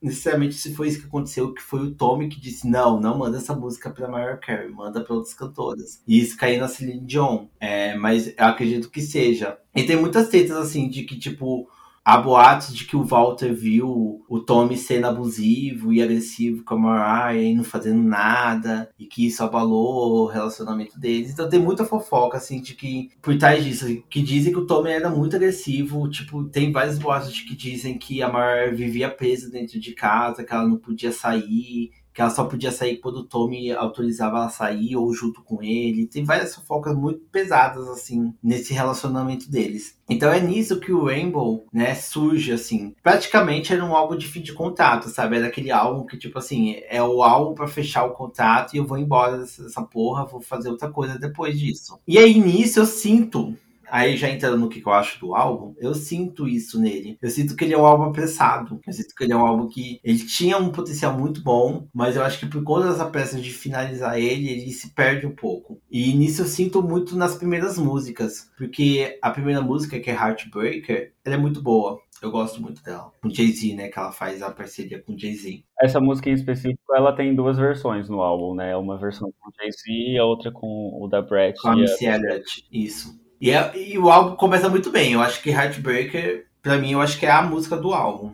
E é como eu disse, a Mariah Carey sabe abrir álbum. Mas depois veio segundo, a segunda música que ela vai pra uma balada de novo. E eu tipo, não, não acredito que eu vou vivenciar isso de, de novo. De tipo, ela começar com uma música boa e aí ela vai pra uma balada. Aí eu fiquei, não, não é possível. E aí, tipo, não, não dizendo que Can't Take That Away, que é a segunda música, é ruim. Eu gosto dela, ela é muito boa. Mas é que ela, ela cai de novo, sabe? Tipo, nisso, sabe? Começar com uma música super pra cima e do nada ela vai pro, pro negócio. Mas aí o álbum, ele, ele acaba tendo um, uma vibe meio motomami. Né? dizer assim. Ele começa agitado, aí ele vai pra uma balada, aí depois ele volta agitado de novo, aí volta pra uma balada. Aí... E é uma montanha russa. E aí é isso que eu, eu, eu, eu sinto, assim, dele que, tipo, eu acho que foi uma estética muito boa, uma estética muito boa que ela abordou. Eu acho que é uma estética que ela vai abraçar, que ela pega. Eu acho que o Rainbow tem mais do que, que ela vai trabalhar no futuro do que o Butterfly, por exemplo. Eu acho que o Butterfly foi um momento lá que ela fechou a vibe balada com o R&B, mas eu acho que o Rainbow é o, é o que vai, tipo, pum, sabe, pra frente, assim, que eu acho que ela pega essa estética e vai, né, que aí vem os, os próximos álbuns. Mas eu sinto que ele é perdido em alguns momentos, assim, ele vai pra umas coisas que eu não, não curto muito, sim, mas ele tem muitas coisas muito interessantes. Eu não gosto muito da de Heartbreaker vir de novo, mesmo tendo a Missy Elliott, que eu adoro, eu fiquei tipo, por que ela fez essa música duas vezes? Parece, tipo, querendo encher, sabe, o pacote para poder dar, sabe? Tipo, eu preciso de 10 músicas, então eu ah, vou regravar de novo Heartbreak, eu vou chamar uma, uma rapper aí para fazer um rap por cima, pra não ficar a mesma, a mesma música. Uhum. E é isso, ah, sabe? Tipo, eu senti isso, assim, sabe? Tipo, uma música que seria um remix, e aí acabou colocando álbum só pra encher. Mas tem muitas coisas muito interessantes. A música com o Snoop Dogg, que é Cry Baby, ela é muito boa. A música com o Usher também é muito boa. Tem muitas coisas muito interessantes. O, o, a, o Rainbow, que também tá como interlude, é muito interessante. Então tem muitas coisas interessantes dentro do álbum, mas eu acho que ele fica nessa. Entre coisas muito boas e coisas que eu acho que ela foi feita só pra encher, sabe? O álbum. Enfim, não sei que você acha, Ron? Eu acho ele bem criativo, assim. Eu acho que até um pouco mais criativo do que o Butterfly, se a gente for parar pra pensar aí para quais lugares ele explora. Isso né? eu concordo. Mas eu gosto muito do que você falou, de ser um álbum de fechamento de contrato, porque ele soa muito isso mesmo. Ele é tipo um ponto final para uma história ali, né? E eu acho ele um álbum divertido até certo ponto. Eu gosto muito de como ela brinca com os ritmos. Só, ele só não, não é um dos meus favoritos, porque é muito difícil superar o que foi o Butterfly. Mas eu não acho ele um álbum ruim, não. Eu lembro que nas minhas anotações pessoais, enquanto eu tava ouvindo o álbum, eu não cheguei a elencar nenhum defeito dele, sabe? Mas eu concordo contigo, acho que é desnecessário essa coisa de, de criar duas versões de Heartbreaker. Podia ter lançado, sei lá, numa versão deluxe alguma coisa assim. Não precisava ter lançado no álbum oficial. E, e, eu gosto muito, tipo, Aqui até as baladas que às vezes me dá um pouco de canseira, eu gosto muito da, da, da, música Against All Odds, que depois ela lançou uma versão com Backstreet Boys que estourou para tudo quanto é lugar, né? E também, é que uma coisa que eu não comentei também é, foi com esse álbum que ela inventou os LGBTs, né? Porque ela fez o Rainbow e a capa dela é ela com arco-íris pintado na camiseta branca. E que podemos concordar que, tirando, obviamente, o Butterfly, porque ele é perfeito em tudo, até na capa, o Rainbow é uma das melhores capas da Mariah Carey. E quando eu digo melhor capa da Mariah Carey, não é uma competitividade muito grande, né? Porque se a gente olhar os álbuns da Mariah Carey. que ódio. Ela faz capa muito feia, gente. Eu, ai, é muito feia as, as capas dela. Eu acho que a única que salva, tipo, é, é. Butterfly, Rainbow, o Mimi. E eu acho que o resto é uma preguiça muito grande, assim. eu acho que até esse momento da história, até o Rainbow, eu gosto das capas. Se a gente parar pra pensar no, na história. Ai, não, não. Emotions é muito feia aquela capa. Ah, se a gente. Ah, eu gosto daquela coisa meio, tipo, assim, jogada, assim. Parando pra pensar na estética da época, anos 90, eu acho bem anos 90. É, uma, é o tipo de capa. Você olha a cara dela e fala assim: hum, esse álbum aí foi lançado nos anos 90. É. Mas eu gosto. Não, Daydream, Daydream, que capa é. Ai, gente, Daydream, ai. Daydream é, é propaganda de alisante. Lembra aqueles alisantes? É. Sabe quando, quando a- a- alguma pessoa da sua família tinha o cabelo crespo, passava alisante, aí fica aquele cheiro de amônia na, na sala? Era, era essa foto que ia estampada na, no, no potinho da Colene. Era essa foto. É isso. Ela fez, né? É, é fo- foto de cabeleireiro dos anos 90, sabe? Exato. Colocar, tipo, que nos anos 2000 tinha a Rihanna e a Beyoncé. Os LGBTs nasceram a partir do Rainbow e a partir do, do Daydream quem nasceu foi a 3CB.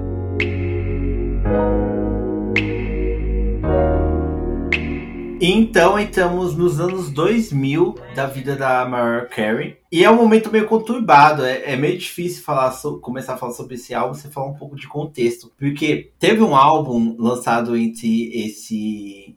entre o Rainbow e esse que a gente vai entrar agora, que ele não entra aqui na nossa cronologia como um álbum de estúdio oficial, porque ele foi um álbum de trilha sonora, né? Que foi o Glitter, que foi feito para o filme chamado Glitter, que a Mariah Carey era protagonista. E eu não sei se eu falo sobre o Glitter agora, eu deixo pro extras, porque a gente vai falar um pouco, eu acho que a gente vai falar um pouco dele. Mas o negócio é que foi um flop colossal, gente. Foi um flop assim, ó, horrível, sabe? Pensa num flop horrível, pensa tipo uma, uma criança de 7 anos pegando Aham, uma cinta e batendo na cara da mãe dela, sim. sabe? No meio do shopping e todo mundo, tipo, olhando aquela cena sem saber o que fazer. É tipo isso que aconteceu na, na vida da Mariah Carey durante esse- essa trajetória, assim. Porque foi tudo que podia acontecer de ruim aconteceu com essa mulher. Ela sofreu muito, ela sofreu mais do que a Juliette nesse, nesse momento. Então, tipo, pensa assim, numa pessoa. A crítica não tava com ela, os fãs não tava com ela, os Estados Unidos não tava com ela, ninguém tava com. O Oscar não tava com ela, ninguém tava com ela, assim, todo mundo largou a mão dela, assim. Então, é que no Rainbow eles inventaram o LGBT, mas até aquele momento, quando ela lançou o Glitter, ainda não tinham inventado ninguém solta a mão de ninguém, e aí todo mundo soltou a mão. Soltou, assim. Aí, e ela ficou lá E é isso, foi nesse momento também que ela teve um surto bipolar, que ela descobriu. Foi nessa época que ela descobriu que ela tinha bipolaridade, né? Foi nesse momento que ela foi diagnosticada, mas ela já ela falou numa entrevista até recente, eu acho que 2015, 2016, que quando ela foi diagnosticada, ela não aceitou essa coisa, ela achou que era- não tinha nada a ver, que não tinha nenhuma questão disso. E aí, nesse momento que rolou vários surtos dela, eu lembro até de um programa da MTV que ela invadiu, não é? E começou a jogar, eu acho que foi pizza para as pessoas. Ela entrou com um carrinho de pizza e começou a jogar pizza para as pessoas. E foi nesse momento, foi tipo um momento Britney Spears 2008 da Mariah Carey, sabe? Que todo mundo tava falando assim: o É. que essa doida tá fazendo? A Mariah Carey tá acabada, a carreira dela tá acabada. E, enfim, foi nesse momento, em, em 3 de dezembro de 2002, aliás, uma data muito bosta, né? No final do ano que ela lançou esse álbum. É, que ela lançou o Shine Bracelet, que também é um título péssimo. Tudo é. Ai, gente, é foda que é tudo péssimo. O título é péssimo, a data que ela lançou é péssimo, a capa é péssima, é tudo. Assim, se a gente tá falando dos outros álbuns, essa daqui é capa feia. Shine Bracelet é capa Sim. feia. Feia. É, não tem nada, não dá pra defender nada. Essa capa é muito feia. Mas enfim, esse álbum ele teve singles como Through the Rain, Boy I Need You, Bring on the Heartbreak, e eu dou 100 reais pra quem cantar essa música agora. 10 segundos cantar agora essa música. Eu dou 100 reais. Alguém cantou? Duvido. Se alguém cantou, eu duvido. Eu também não. Nem eu, é, é- nem a gente que tá fazendo a pauta aqui ouviu, tá? Desculpa, gente. Se você cantou, parabéns, você passou. Você passou na, na vaga de ADM da página Mariah Carey Fans. Pá, dos fãs da Mariah vai que- quebrar nossa cara. Enfim.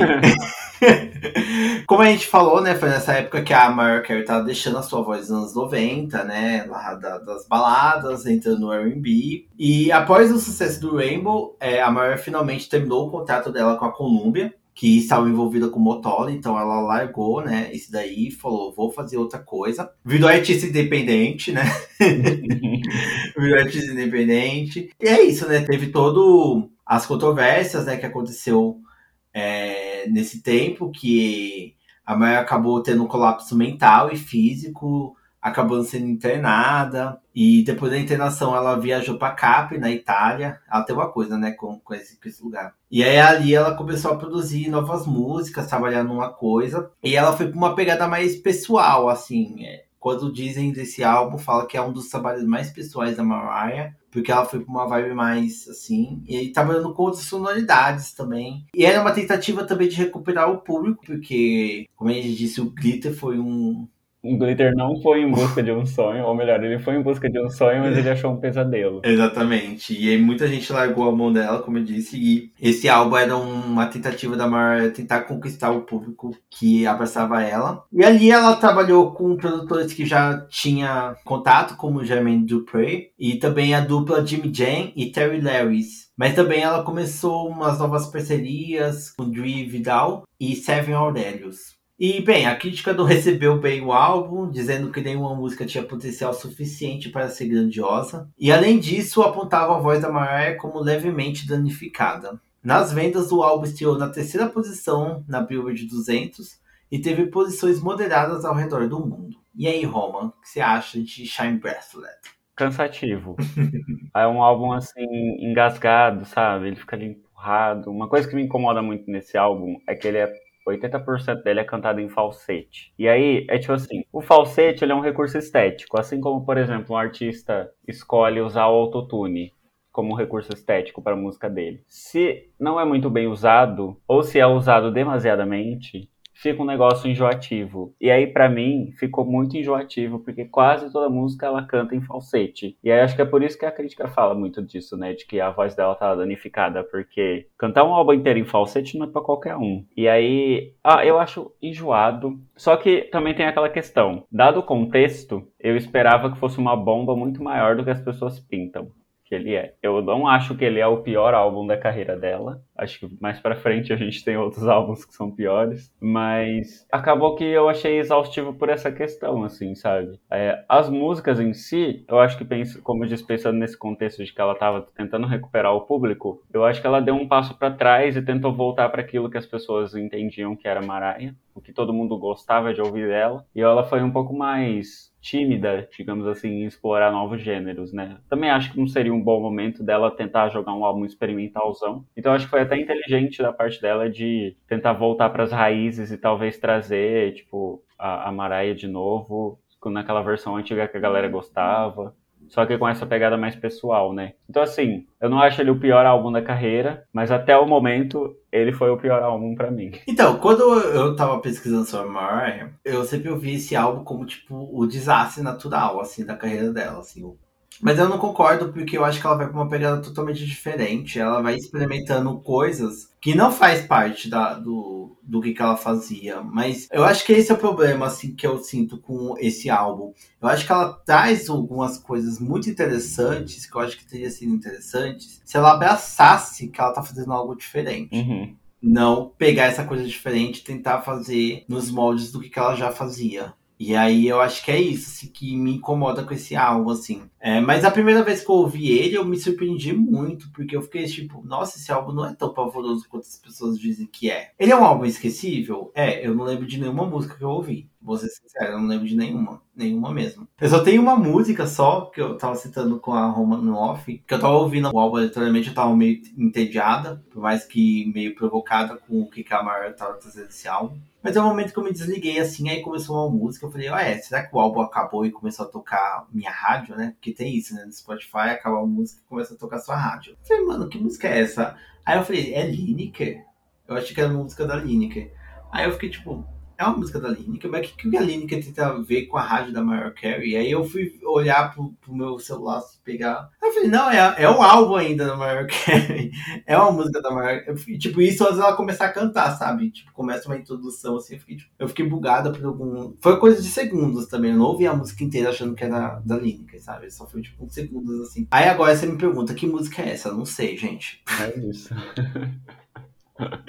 Não sei, mas é, é, uma música é uma música aí do álbum. Talvez algum dia eu escute é um... de novo o álbum para poder lembrar qual é, não, talvez, mas é alguma música lá. Mas eu acho que ela trouxe umas coisas experimentais que não tava muito na zona de conforto dela, que teria sido interessante se ela abraçasse isso e fosse mesmo, assim, sabe? Tipo, pô, não tô na minha zona de conforto, eu vou, sabe? Que nem, por exemplo, o Dead Pets da Miley Cyrus, que eu acho um álbum muito bom, por mais que muita gente pise nele. Eu acho ele um álbum muito interessante, mas a pop não é Miley Cyrus. Mas é um exemplo que eu trago, assim, uma coisa tipo sair da sua zona de conforto, vou pra uma pegada muito doida, vou jogar, experimentar, sabe? Eu acho que o Shine Bracelet, ele tinha, tem uma pegada, tinha muito potencial de entrar nessa vibe, mas como ela tenta trazer para algo comercial, acaba não casando.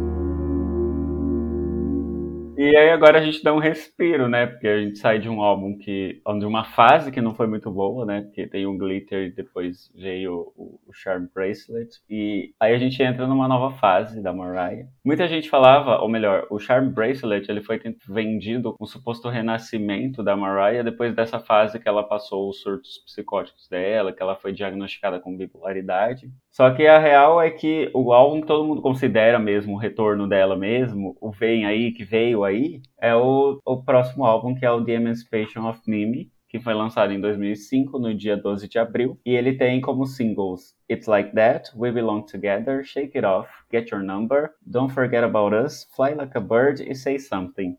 Tomada pela maldição né, do filme, ela seguiu uns anos duros ali de recepção, tanto crítica quanto comercial, e ela deu uma leve melhora no álbum antecessor, só que ainda assim era uma coisa que não era o desempenho que ela tinha, que ela estava acostumada a ter com, com os primeiros trabalhos dela, né? Aí depois ela tomou um tempo, ela ficou praticamente três anos em hiato, e ela anunciou o novo álbum, que foi considerado por muitas pessoas esse, de fato, o verdadeiro retorno dela, né, depois de tudo que aconteceu. Aí aqui ela retoma a aclamação da crítica, que falou que a artista nunca mais ia alcançar a potência vocal de antes, e aí ela calou a boca de todo mundo lançando esse álbum. E o nome do álbum tem uma, um significado bastante pessoal para ela, porque Mimi é um, um apelido que ela falou que só as pessoas muito mais próximas conheciam e chamavam ela assim. E aí ela meio que abriu isso, esse segredo, digamos assim, para o mundo todo, né? E o uso dele no álbum vem para mostrar que ela tá trazendo um lado que ela nunca mostrou, que é tipo, ela meio que faz a fusão do lado pessoal dela com o lado artista, então ela traz um lado mais divertido, isso segundo ela mesmo, né?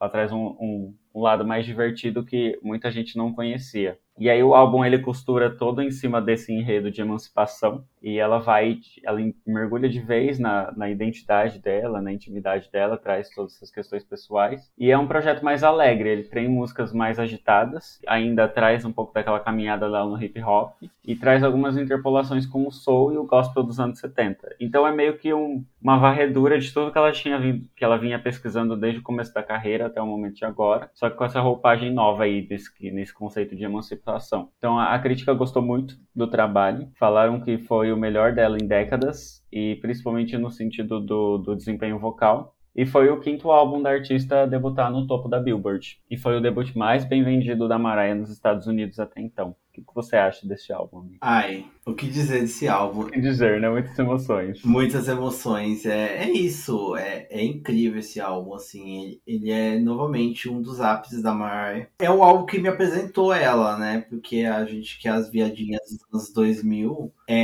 a gente ouviu muito. E o que, que é essa sequência, né? Inicial de álbum, que é Is Like That, depois de We Belong Together e depois Shake It Off, sabe? Tipo, é nostalgia pura pra mim, assim assim, porque são músicas que eu cresci ouvindo, sabe? Naqueles DVD de black music, sabe? Exato, sim, é muito isso. É, realmente eu concordo que é o grande retorno da Mariah, é, desde que, enfim, ela decaiu, né, depois do Rainbow. E eu acho que é um dos grandes setores dela até depois do Butterfly, assim, eu acho que é isso, Butterfly foi um, grande álbum e eu acho que depois ela deu uma despencada e voltou novamente com esse álbum, que é incrível, assim, é... E eu acho que é aqui que ela encontrou aquela coisa que eu não gostava nos outros álbuns dela, que é essa coisa de ela não saber é, mediar entre as músicas dançantes e as baladas. Porque esse álbum, do Emancipation, tem muita balada também. Ele não é um álbum completamente dançante. Né? Por mais que seja muito mais dançante do que os, os, outros. Mas eu acho que aqui ela consegue trabalhar muito bem entre o dançante e, o, e a balada, sabe? Diferente do Butterfly, que ele tem uma vibe muito única dele. Que por mais que ele dê uma mesclada entre o dançante e o, e, e o mais calmo, dá para se sentir, né? Mas aqui no, no Emancipation é música muito dançante mesmo, muito E aí, músicas muito mais calmas. E, e, já dá pra ver, tipo, no início, sabe? Tipo, Slide Dead é uma música lá, sabe? Lá em cima. E aí, We Belong Together não é uma música lá pra cima, é uma música mais calma, sabe? Mas casa, casa, você, tipo, você consegue pegar a vibe dela, sabe? Então eu acho que aqui, para mim, é um momento que ela mostra totalmente o potencial dela e consegue trazer todas as camadas que ela, que, do que é Mariah Carey durante todo esse tempo de carreira dela, de forma muito coesa e muito potente, sabe? Eu acho que esse álbum ela mostra assim que quem é realmente a artista que ela foi, assim, e marca totalmente como uma das maiores artistas que passou, assim, durante essas últimas décadas, né? É isso. É, eu acho que é muito bem vendido esse conceito de emancipação, justamente por isso, porque ela repagina toda a história dela até o momento. É quase que como uma coleção fotográfica, assim, né, de todos os momentos da carreira dela, desde o começo até, até o momento ali. E eu gostei muito de ter ouvido esse álbum, porque é o que você falou, tipo, na época eu comecei a ouvir Mariah e aí eu não, não tinha esse costume de consumir, eu era criança ainda, né? Então não tinha costume de consumir álbuns, eu não parava para ouvir um álbum de cabo a rabo. E aí foi muito bom ouvir esse álbum agora, porque toda vez que tocava uma música, eu ficava, meu Deus, essa música. E aí vem muita memória afetiva, porque foi o primeiro álbum de fato dela, assim, que eu ouvi. É, eu lembro de ter ouvido já alguns hits dela dos anos 90 e tudo mais, mas assim, de ter vivido a época foi ali nesse, no momento que ela lançou Emancipation, né? E é, é isso, é um álbum icônico, é tipo um, um, uma das bíblias do pop, não tem como não falar. E sensacional, de, de começo ao fim, é um álbum muito bom. Sim, e é, é interessante colocar também que esse foi o álbum que fez ela ganhar mais um Grammy, né? Ela ganhou o Grammy de melhor álbum R&B. Foi o primeiro Grammy desde o, da sua estreia, né? Eu acho que ela não ganhou nenhum Grammy após ela ganhar com seu álbum de estreia. Então, mostra também muita potência, né? Porque o Butterfly, por mais que ele merecesse, ele foi né, injustiçado. Ele merecia também ganhar. Mas é isso, né? Grammy é Grammy, né? Também não dá muito. É, pau no cu, né? É, pau no cu. Mas é isso, assim, mostra também.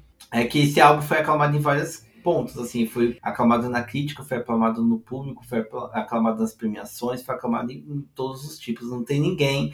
Se, se, existe uma pessoa que fala mal desse álbum, pelo amor de Deus, assim, não tem como. Não tinha nem que estar tá ouvindo esse episódio. Às vezes, tipo assim, ó, beijos, tchau pra você. Exatamente, porque eu acho que é isso, é o renascimento. Eu acho que é o renascimento de Fênix da, da Mariah Carey depois de todo esse tempo, assim, né? Porque pra, pra gente olhar aqui, o, o Rainbow, que foi um certo sucesso, né, também, ele foi lançado em 99, né? Então é um cerca de uns seis anos aí, né? Seis anos numa carreira musical é um tempo que. Pode fazer cair no, esquecimento, né? É, faz cair no esquecimento. E, e é isso, ela foi, foi uma jogada, porque ela tava, na, ela tava entrando no prazo da validade, né? É, ela tava na. Ela era artista dos anos 90, e os anos 90 tava acabando, já tava na metade dos anos 2000 e, e o R&B tava estourando, novos artistas estavam surgindo é, e tudo mais, tipo Shakira, Jennifer Lopez, Beyoncé, né, com a sua carreira solo, tava aí, né, Puf, Rihanna também, Rihanna também tava aí nesse bonde, então tipo, era uma galera nova que tava vindo, assim,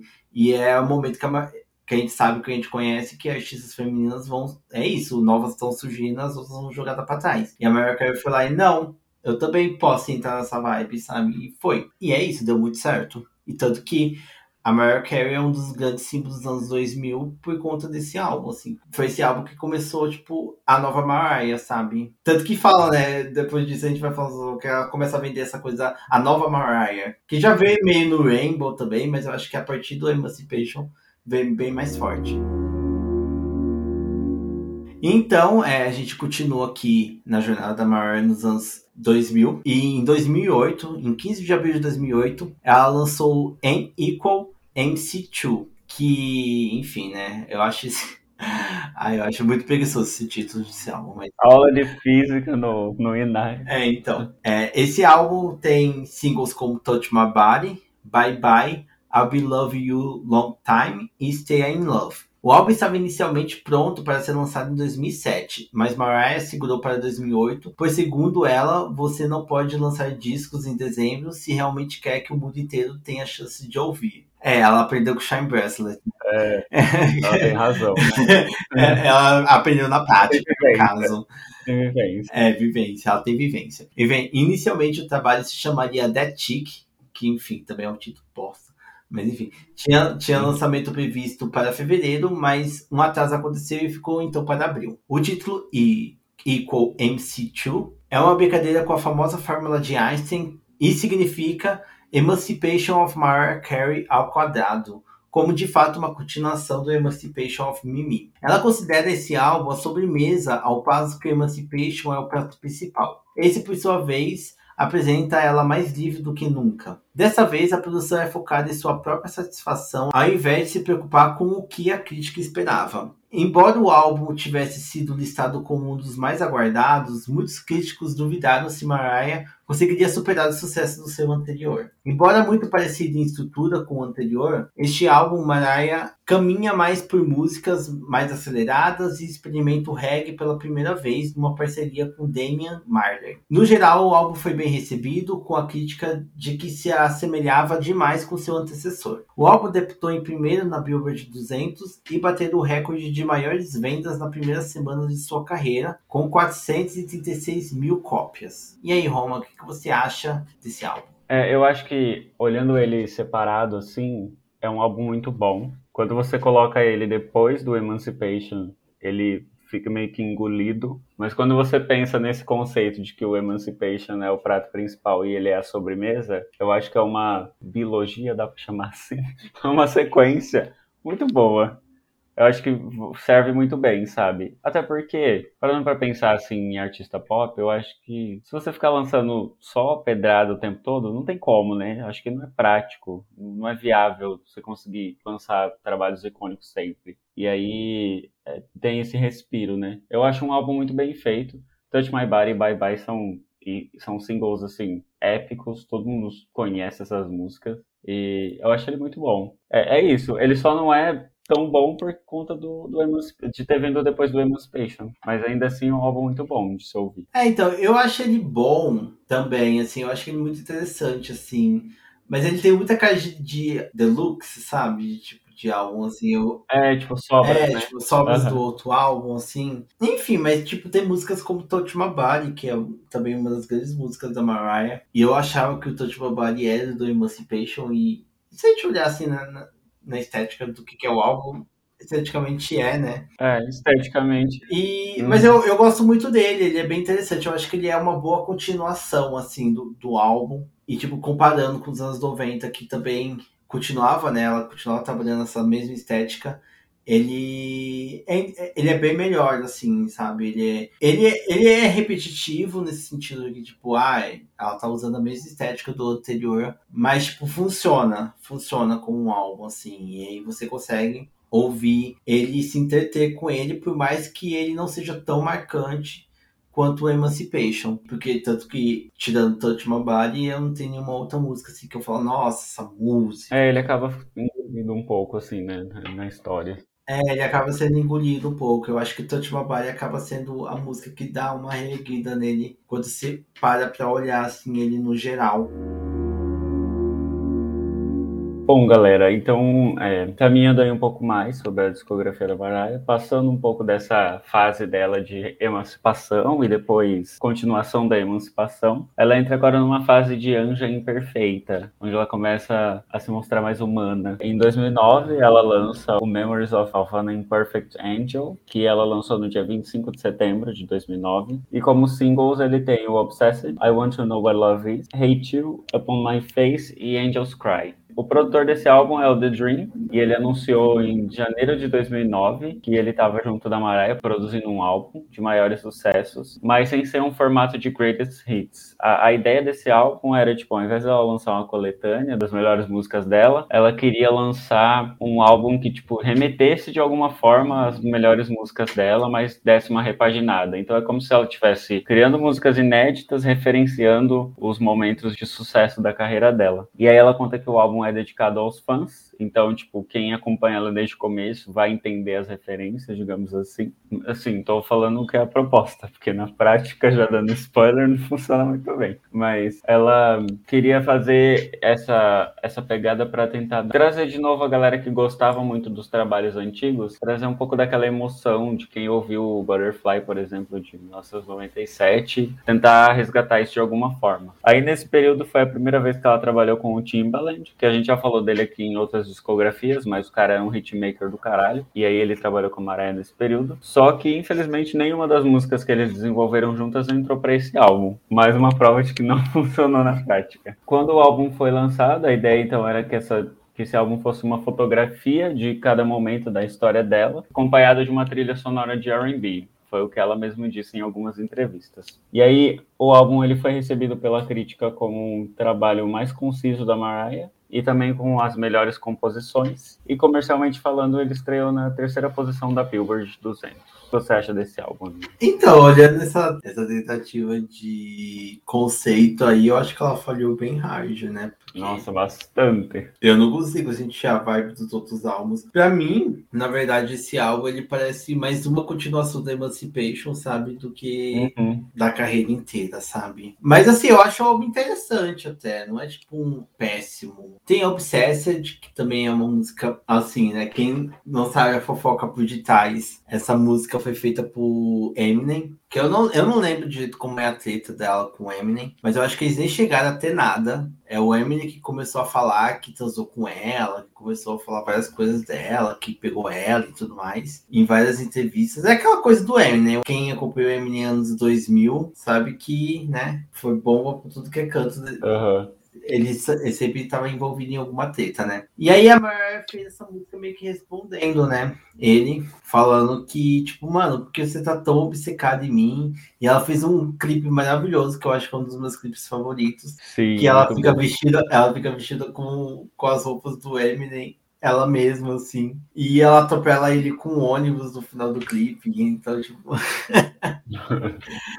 eu acho muito bom. Mas o álbum em si, eu acho que é isso. Eu acho que ela acaba emulando. Eu acho que depois do Emancipation, eu acho que ele foi tão grandioso, né, na carreira dela, que eu acho que ela, a partir daí, ela começou a emular o álbum. E funcionou no, no MC2, né? Uhum. É, eu até esqueci o nome do. Ah, é, aquela, aquela o, forma lá de O Emancipation 2. Isso, Emancipation 2. Mas nesse daí ele funciona, mas acaba sendo um pouco cansativo, porque parece que ela tá tentando de novo, sabe? E eu acho bem estranho, porque esse álbum ele é muito bem de crítica. Eu tava olhando até no Album of Year, né? Que é um, um site aí onde que a galera dá uhum. notas. É tipo um letterbox. O ar que eu respiro. É, é um letterbox da, da música aí. E que também pega as coisas das críticas. E a nota da crítica é muito alta para esse álbum. Até mais alta do que o, anterior. É até mais alta do que o Emancipation se eu não me engano. É, é, é, é mais alto que o Emancipation. É até mais alto que o Emancipation. Eu fico meio assim, nossa, o que, que a gente viu tanto nesse álbum? Mas é isso, assim, eu acho que é um álbum que não pega tanto, ele acaba ficando um pouco esquecível na, na, na discografia dela. É, eu já não, não vou usar eufemismo, não. Eu detesto.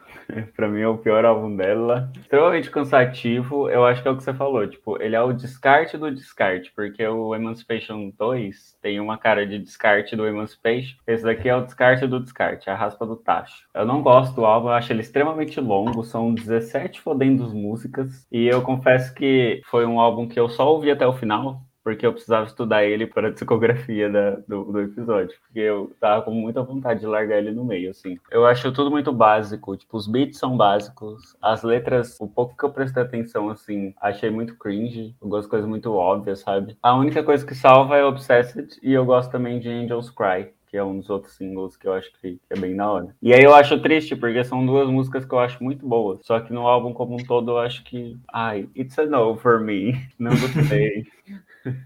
é. É isso, assim, eu acho que. Suspiros, é, é suspiros. Ah, e fora que essa capa é horrenda, é a pior capa de todas. Não, o título. Meu Deus. Memórias de um anjo imperfeito. Ai, meu, tipo... é, que bom que ela sabe que é imperfeito, né? eu não entendi qual foi o conceito desse álbum, assim. Então entramos nos anos 2010. Anos 2010 a Mariah tava na mídia, né? Porque ela tava participando de reality shows, né? Ela participou do é o The Voice. Ah, eu não lembro, era algum programa de música, eu não lembro se era é. The Voice, se era. Era um desses programas de música aí. Ela reacendeu muito na mídia com a treta com a Nicki Minaj, né? Que ela uhum. tinha uma uhum. treta, que na verdade era uma amizade. Até hoje eu não entendo o que, que rolou naquela época. Mas a, é, musicalmente, assim, ela tava. Ela lançou pouca coisa, né? Tanto que nessa década de 2010, sobre os dois últimos álbuns dela. Então, em 2014, ela lançou o álbum com o título, enfim, é um título, né? É, é um título. Ai, que ódio. Já começa título, errando aí, né? O, o, título é um título que se chama Me, I Am Mariah. E poderia ter parado aí, mas é The Elusive Chanteuse, entendeu? Que é tipo a incrível cantora em, em, em francês, né? Para mostrar o ego da gata, né? Batendo lá no teto, toda no teto. Enfim, nesse álbum, que foi lançado em 23 de maio de 2014, tem como singles Beautiful, The Art of Letting Go, You're Mine, Eternal e You Don't Know What to Do. Mariah começou a trabalhar neste álbum logo depois do nascimento de seus filhos, então ela já era uma mother. O álbum conta inclusive com a participação dos gêmeos, ah lá, botou os filhos para trabalhar desde bebê. Esse é o único álbum pela gravadora Def Jam Records e vinha sendo produzido desde 2011. Inicialmente o álbum receberia o nome de um dos singles, The Art of Letting Go. Ela tinha tudo, sabe? E aí ela enfiou no cu e lançou esse nome. Ah, mas é um nome brega também, mas enfim. E tinha lançamento previsto para 2012, depois do lançamento do single Triumphant. Depois do fracasso comercial do single, novas músicas foram pensadas para o trabalho, e isso fez com que o lançamento fosse adiado várias vezes, tanto em 2013 quanto em 2014. O nome do álbum vem de uma pintura que a própria cantora fez aos 3 anos de idade e que tinha esse nome. Já o The Elusive Chanteuse vem de uma das formas que as pessoas a chamavam, tá bom? Ela mesma. É, eu... Eu me pensando nisso, a galera, tipo assim, e aí, The Elusive Chantuzi? Chega aí tomar uma breja com nós.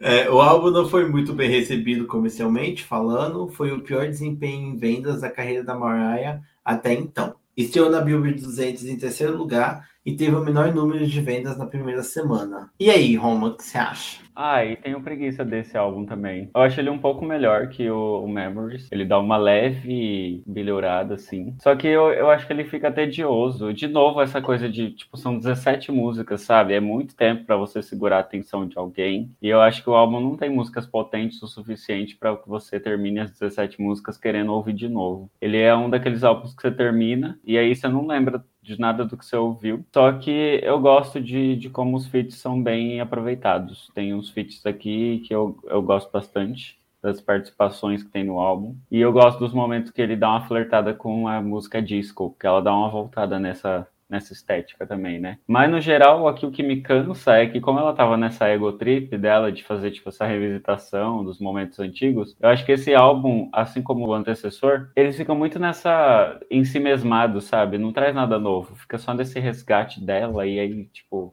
não inova em nada, é sempre mais do mesmo. E aí não não caguei pra ele, de verdade. É, eu também tô nessa, assim, porque eu não consigo. Eu acho que eu não terminei de ouvir o álbum. Acho que eu tentei ouvir duas vezes, eu não terminei, porque eu já comecei a ficar de saco cheio dele. E que, tipo assim, é um álbum tenebroso? Não não é um álbum tenebroso. Tem algumas coisas interessantes nele, mas eu acho ele muito entediante, eu acho ele muito brega, eu acho ele muito. Aí ah, é tudo, e é, é brega em tudo. É brega no nome, é brega na capa, é brega em tudo, assim. Os títulos das músicas são bregas, enfim. É tudo brega. Mas a única, a único momento que eu tiro o chapéu da Mariah Carey nesse álbum é pensando na época que ele foi lançado. Porque ele foi lançado em 2014 e ele está sendo produzido desde 2011. Quem viveu 2011 e 2014 sabe muito bem que a gente está vivendo uma das épocas mais tenebrosas da música pop. Uhum. Porque tudo era eletrônico. E é dos eletrônicos mais batidos possíveis, assim. E era tipo artistas que não tinha nada a ver com o eletrônico fazendo música eletrônica. E você falava, por que raios você tá fazendo essa música que não tem nada a ver com você? E tava, tipo, essa galera fazendo isso, sabe? E aí, uma galera antiga também, né? E eu falo assim, eu, eu até cito também, porque a gente falou isso um pouco na discografia da Madonna. E eu sou fã da Madonna. Foi nessa época que a Madonna tá, queria pagar de novinha, uhum. querendo beber da, da, música que tava tocando na época, atrasada. Foi um dos únicos momentos que ela não foi pioneira, porque ela já tava pegando coisa batida. Sim. E querendo fazer umas músicas assim, dizendo, ah, eu sou foda, eu sou a Madonna e tudo mais. Enfim, que foi a partir do MDNA, né? E eu tiro um pouco o chapéu da Mariah pra ela não ter caído nessa armadilha. Ela continuou sendo a essência dela do R&B, tentando trazer uma pegada mais nova, mas não tanto. Então, eu tiro um pouco o chapéu nela no sentido de que ela não caiu nessa armadilha de tentar Sim. seguir a moda do momento, assim. Porque teria sido pior ainda, teria sido mais tenebroso ainda se, se ela tivesse feito isso. Mas é, é, é, o que você falou, tipo, é brega demais. É, tem essa questão de dele ter se mantido da estética dela, mas eu acho que para mim isso também, ao mesmo tempo que é bom quando você compara com o que estava sendo lançado na época, é ruim porque não traz nada de novo, né? Tipo, continua a, a mesma maraia de sempre, não tem nada de interessante. Nada que é, é, é, quando eu falo que eu tiro o chapéu nela nesse momento, ela não tem que essa armadilha de tipo, ah, eu vou tentar ir na vibe do momento. É, porque talvez ah, eu vou continuar na minha. Pior, né? Poderia ter sido muito pior. E aí a gente chega então em 2018, que, que foi quando a Mariah lançou o último álbum de estúdio até então. No dia 16 de novembro, esse álbum ela foi um pouco mais comedido e lançou só dois singles, With You e A No No. Foi logo depois dela ter lançado uma coletânea chamada Number One, To Infinity, em 2015. Ela saiu para uma turnê na The Sweet Sweet Fantasy Tour em 2016. Aí em 2017 ela desenvolveu um filme natalino chamado All I Want for Christmas Is You. E em 2018 ela anunciou que estava começando trabalho num novo disco, que foi esse que, viria se chamar Caution. É um dos álbuns mais bem recebidos pela crítica desde o auge da sua carreira nos anos 90. Ela estava nessa decadência nos últimos álbuns e esse e o Caution foi meio que um respiro. E é um álbum que toma diversas fases dela, só que diferente dos outros, que era só uma coisa, tipo, referência direta, nesse aqui ela dá uma repaginada e traz uma coisa mais fresca. O legal desse álbum também é que ela traz produtores mais novos para esse trabalho, que é isso que eu acho que deixa ele interessante. E aí, só para citar alguns, trabalham com ela nesse álbum Blood Orange e o Skrillex também. Comercialmente falando, foi um álbum que estreou em quinto lugar na Billboard. Ele também não teve um desempenho de vendas muito bom. Vendeu apenas 51 mil cópias na primeira semana. Mas aí também agora em 2018 a gente já está num, num período de consumo de streaming de música música e tudo mais. Então, acho que números de vendas não são mais algo tão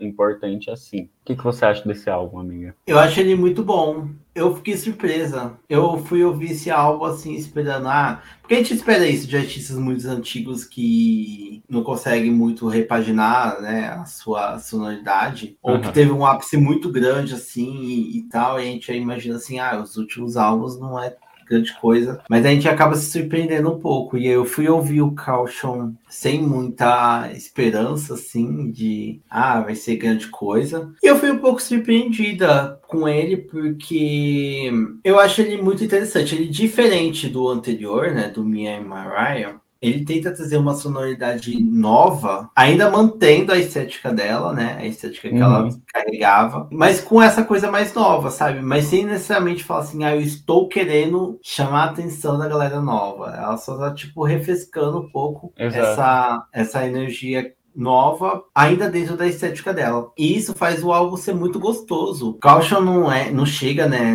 no mesmo patamar de que Butterfly, de que Emancipation e tal. Mas eu acho que ele é um, ele é interessante no sentido que tipo, é isso, a Marco mostrar que ela ainda consegue se manter interessante, sabe? Uhum. Mesmo nesse balaio muito grande de novos artistas, ainda mais nessa época entre o antigo álbum e o novo álbum que surgiu a Ariana Grande, né? Começou uhum. a ser muito comparada como se fosse sucessora da Mariah Carey. Muita gente comparava, ainda mais porque a, a Ariana Grande também utiliza muito do falsete, né? Não tão bem quanto a Mariah, mas e... rolava uma rolavam uma, umas comparações. Eu acho que elas até se dão bem, né? Eu já vi Sim. algumas coisas que as duas são meio amigas e tal, nunca fizeram nada juntas. Não é nada, não é uma rivalidade, né, que surgiu. Mas acaba sendo, né, porque é, é isso que a mídia quer, né? Ela quer falar ah, a nova Mariah Carey como se a, a Mariah Carey estivesse enterrada, né?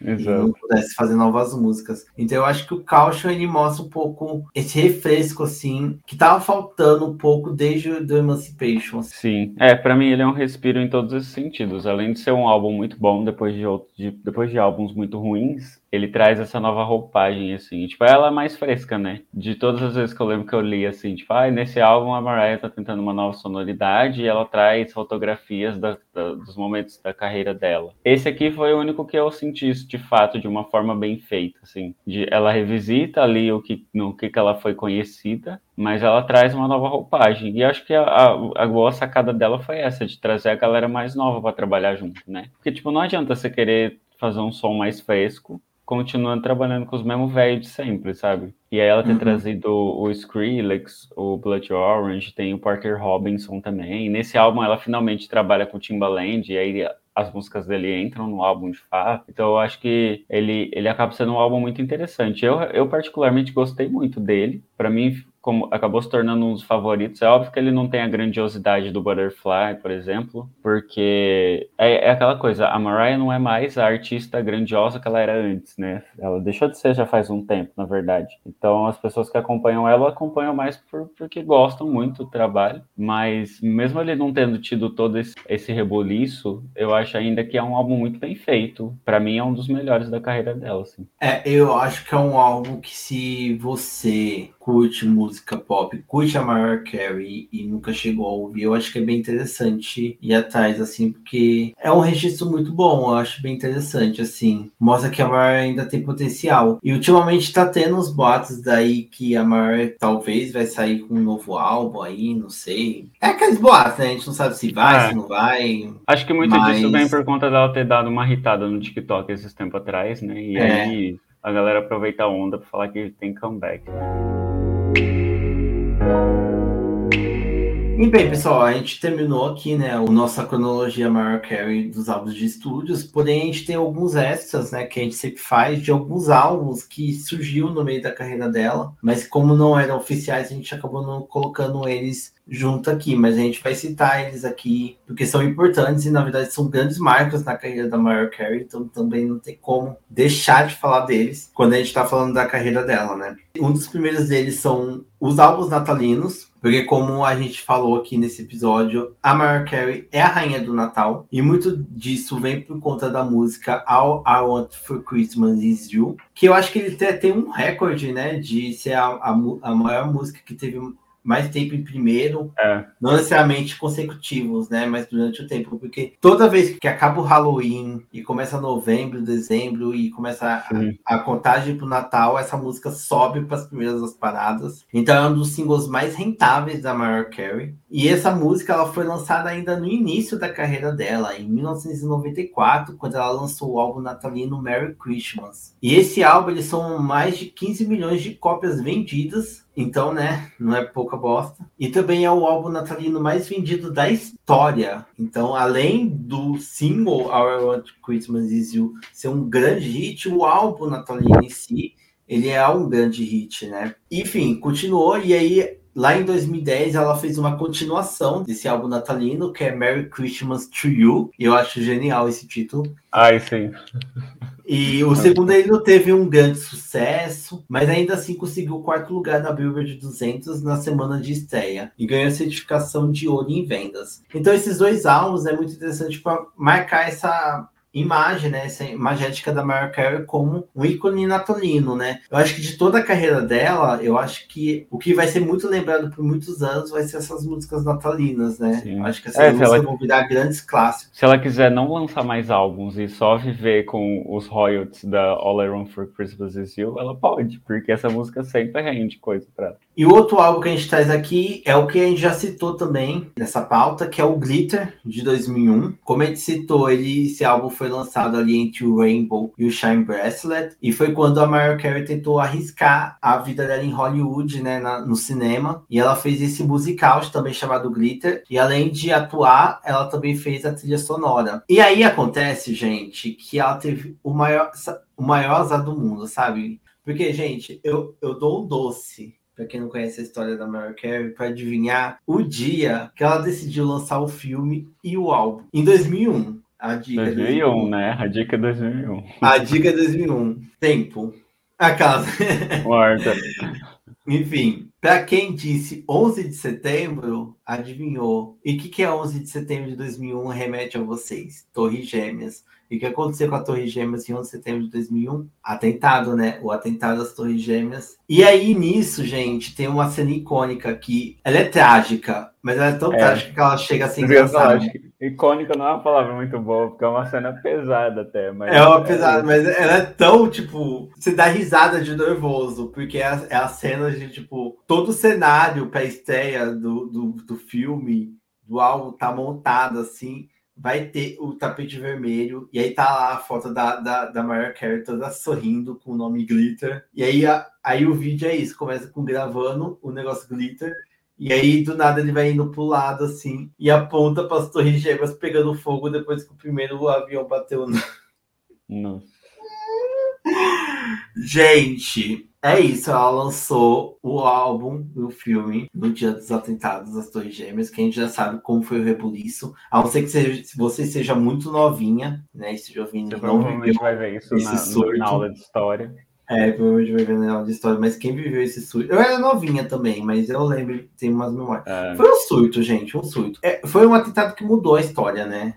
Nossa história uhum. como a gente vive hoje. Então, então o álbum acabou sendo completamente ofuscado por conta disso. E além disso, ele foi muito criticado, né, também, porque muita gente falou mal dele, porque ela tinha saído da pegada R&B, o, o Glitter ele tem uma pegada mais dance, né, mais uma, um dance mais anos 80, ele tem uma pegada meio anos 80 meio disco, que é bem diferente do que, que a Mariah tinha lançado, apesar de ter umas piscadelas, né, também, dessa sonoridade. E eu vou ser sincero que eu não ouvi o álbum completo, mas eu não acho que ele é um álbum de se jogar fora, não. Eu acho que ele, te, ele tem esse karma, né, da, de, de, todos os acontecimentos e tudo mais. E ele foi muito criticado, tanto que foi por conta desse álbum que ela entrou nesse, nos surtos que ela teve, né? Que acabou desencarregando no Shine Bracelet, né? Mais pra frente. Então, tipo, é um álbum que é muito marcado, ele é muito icônico, mas não tanto pela sua sonoridade, pelo álbum em si, mas sim por toda a tragédia que teve de volta dele e o azar, né? Que, que tem.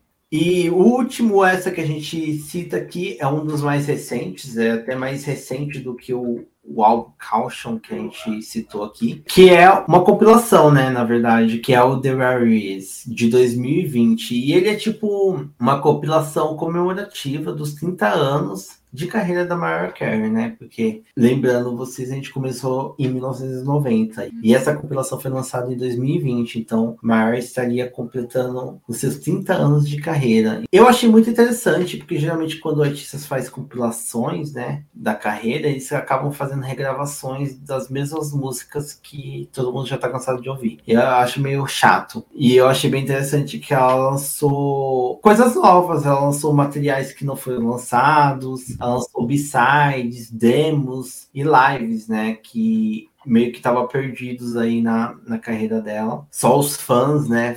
Fãs, fãs mesmo, sabia dessas raridades, como o próprio título diz. Então eu achei bem interessante ela pegar tudo isso daí da carreira dela, essas coisas que ficaram perdidas, e ela lançar num álbum e lançar, sabe? Então eu achei bem interessante. Bem melhor do que você pegar os, os mesmos símbolos que você sabe e tentar fazer algo diferente, ficar mais ou menos e tal. Então eu acho que é um um álbum bem interessante de ouvir depois de você entrar né, nessa na pilha da cronologia dos álbuns de estúdio dela. É isso. Vamos de top? E é isso, vamos de top. Ah, antes da gente entrar no top 10, é importante falar que assim como a gente fez para os outros discografandos, a gente também vai fazer uma playlist específica sobre a discografia da Maraia, né? A gente vai dar uma selecionada, óbvio que a gente não vai pôr todas as músicas lá, mas é mais para você ter ali uma fonte inicial para dar uma ouvida nos singles ou em algumas músicas. E se você se interessar, pegar algum álbum específico para secar depois. É isso, pessoal. É, essa playlist vai estar disponível aqui na descrição desse episódio, né? Mas você também pode estar encontrando na nossa página do Spotify do Inário, né? Então lá também tem outras playlists, tanto as playlists dos outros discografanos e de outras pautas que a gente fez. Então escutem lá, que tá massa. Então vamos pro top, né? E vamos de top. Bom, vamos de top agora então. É, a gente não vai ter tantas brigas dessa vez, porque a nossa lista tá bem parecida. Mas aí só para dar um catadão de como a gente considera a discografia da Mariah, começando então do pior para o melhor. O meu último lugar é o Memórias de um Anjo Imperfeito, porque como o próprio nome já diz, ele não, ele é, tem muitas imperfeições e eu não gosto desse álbum. Pra ser sincero, minhas três últimas posições podiam ser última porque eu caguei para os três, mas enfim, é isso. Qual que é o seu último lugar, amiga? Então, meu último é o Mia e Mariah, a incrível cantora em francês. Yellow né? Chanteuse. Aham. Eu, eu é... sempre leio esse título com uma voz de sussurro, assim, tipo, sabe? Tipo, aquelas, aquelas tags de rádio que solta assim. Eu coloquei esse em último porque foi o único álbum da Mariah que eu não consegui ouvir até o fim. Eu meio que desisti na metade, assim, porque eu tinha deixado ele por último também. É, eu, eu admito que depois da fórmula de básica da Mariah, eu acabei meio que ouvindo aleatório os álbuns, não tava mais seguindo cronologia nenhuma. Então, tipo, eu acabei deixando esse por último porque eu tava meio desinteressada nele. E aí eu acabei ficando desinteressada e é isso. Ele ficou por último por conta disso. Bom, a minha décima primeira posição é o Charm Bracelet, porque, como eu disse, os três últimos são qualquer coisa para mim. E eu não gosto tanto desse álbum também. Acho que ela prometeu um retorno e não veio aí. É, o meu, meu décimo primeiro ficou a, As Memórias de uma Anja Imperfeita, né? O, no, o, novo filme da Sessão da Tarde. É bem isso. Pelos mesmos motivos que a Roma falou, é um álbum que é esquecível, assim, eu acho que só o Obsessed que salva ali dentro daquela, daquele álbum. E ele acabou ficando, não ficou em último por conta disso, assim, porque tem Obsessed, que é uma das músicas da carreira uhum. dela. É, o meu em décimo lugar tá o Me Mariah. Então, assim, tipo, o nosso bottom 3 é igual, só que tá com as posições trocadas praticamente. Sim, porque o meu é o Shine Bracelet. E aí tem uma história bem engraçada, assim, porque quando eu tava fazendo o meu top, é, eu tava escutando na cronologia, e a partir do que eu ouvi, eu falava, ah, eu gostei mais desse álbum ou do outro. Aí eu colocava ou o que eu mais gostei na frente, o que eu menos gostei atrás, né? E aí nisso foi construindo o meu top. E aí, quando eu tava chegando meio que depois do Shine Bracelet, eu percebi que o Shine Bracelet tava tipo em quinto, ele tava tipo no meu top 5. Eu falei, nossa, mas faz sentido esse álbum estar tá no meu top 5. O dia que eu entrei Mas... pra ler a pauta e eu vi ele em quinto, eu quase chamei o Samu pra. Ela tava passando mal, assim. É, bem isso mesmo, eu tava surtando. Mas é porque eu achei ele bem interessante, assim, na tentativa da Mariah de tentar outras sonoridades. Eu acho que é o único álbum da carreira dela, assim, que ela tenta algo muito diferente do que, que ela é, assim, que ela tenta coisas diferentes. Por mais que ela ainda tenta emular uhum. dentro da, da, da, energia dela, mas é umas coisas bem diferentes. É isso, eu dou um chapeuzinho pra ele por conta disso. É. Uma pena que ela tentou e não rolou, mas enfim. Em nono lugar, eu coloquei o Music Box. Acho que vai ter uma grande discordância nossa aí. Mas é, eu não gosto tanto desse álbum. Eu acho. Não, não é que ele é necessariamente ruim, porque eu acho que essa fase dos anos 90 da Mariah é boa, bem boa, assim, não tem nada ruim. É só que o primeiro e o segundo tem uma leve crescente e depois esse dá uma decaída. Em algum sentido, eu, eu acho que ele se perde um pouco. É, eu não concordo muito com Roma, tanto que o meu nono lugar é o Emotions, por coisas do que eu já disse, né? De que, para mim, Emotions só serve o Emotions. Eu acho que é uma grande abertura para depois uma grande decaída. E a Roma está errado, porque o Music Box é muito conciso no que, que ele quer passar. Mas é isso. Né? nem, to né? nem, todo mundo tem intelecto para entender. Aquela. É. Brincadeira. Tudo bem. Aquelas, em oitavo lugar, eu coloquei a estreia da Mariah, porque é o que a gente já disse, é um bom convite de entrada à discografia. Só que como é o primeiro, obviamente que depois tem campo para ver coisas melhores, e foi o que aconteceu. E eu estou junto com Roma, eu acho que é o momento que a gente, concorda, pela primeira vez, concorda. Dá as mãos e sai correndo pelo campo de flores. Ouvido Vision of Love. Ai, E é, eu acho que é isso, é uma boa estreia da Mariah. Não é um álbum assim que, nossa, fica marcado pela eternidade na carreira dela, mas eu acho que ele é muito bem feito. Bom, em sétimo eu coloquei o Emotions. É, acho que são motivos parecidos com o que a Bruni falou. É um álbum que começa bem, depois ele se perde, ele fica maçante, então eu não acho ele tão bom assim. Mas vale a pena ouvir por conta de Emotions. As quatro primeiras músicas, como eu já disse. E em sétimo, coloquei o Daydream, é, pelas mesmas motivações que eu coloquei o Emotions em nono, mas eu acho que o Daydream ele traz umas coisas mais interessantes, maturidade melhor, então ele acabou ficando em sétimo. Bom, já eu coloquei o Daydream em sexto, porque eu achei ele, eu acho ele ligeiramente melhor que o Emotions e o Music Box, pensando nesses três primeiros álbuns. Mas tem muito mais o que discorrer sobre ele, a gente já falou bastante. Eu acho ele interessantinho. É o mais criativo dela desses três primeiros. Sim, e em sexto eu coloquei a Fórmula de Bhaskara da, da Mariah, que, enfim, é um álbum que ele acaba não tendo tanta identidade, porque ele acaba sendo uma continuação do Emancipation, mas ainda assim ele acaba soando muito bem e envelhecendo muito bem em conjunto com ele, assim, não acaba sendo uma coisa muito repetitiva e chata, então ele acabou ficando em sexto. Bom, e agora entramos no top 5, e aí o meu quinto lugar é a Fórmula de Bhaskara da Mariah. É o que a Bruni falou, eu acho que embora ele seja um pouco engolido pelo Emancipation, ele ainda assim é um álbum muito bom, tem, tem bons hits, serve muito bem, é conciso e que da hora. Sim, o meu quinto ficou Rainbow, por conta daquilo que eu já disse na, na pauta, de que eu acho que esse álbum ele foi muito apressado, ele tentou trazer uma estética e tentou vender muito para os dois lados, de uma vontade de ser uma nova Mariah e, e a vontade de continuar sendo a antiga Mariah. Bom, eu já coloquei o Rainbow em quarto lugar, porque eu acho que o, o, problema dele, que não é bem um problema, é que ele acabou sendo lançado depois de um álbum muito icônico, né? E, e aí eles perde, se perdeu um pouco nesse sentido. Mas eu ainda acho ele um álbum icônico da Mariah. Eu, quando eu penso na discografia dela, o Rainbow vem na minha cabeça, assim, de bate pronto. Então eu acho um álbum importante, assim, da discografia. Em quarto eu coloquei o Caution, o mais recente álbum dela, porque eu fui muito surpreendida, né, pela essa repaginada que a Mariah fez na carreira dela, sem deixar de ser a Mariah. Então ele me surpreendeu muito, porque eu estava esperando um desastre natural, por conta dos outros álbuns que estavam vindo em sequência. Eu achei que é isso, não ia ter um respiro, mas teve, né? Um respiro. E espero muito que se a Mariah for lançar algo mais recente, mas for construir algo, ela ainda.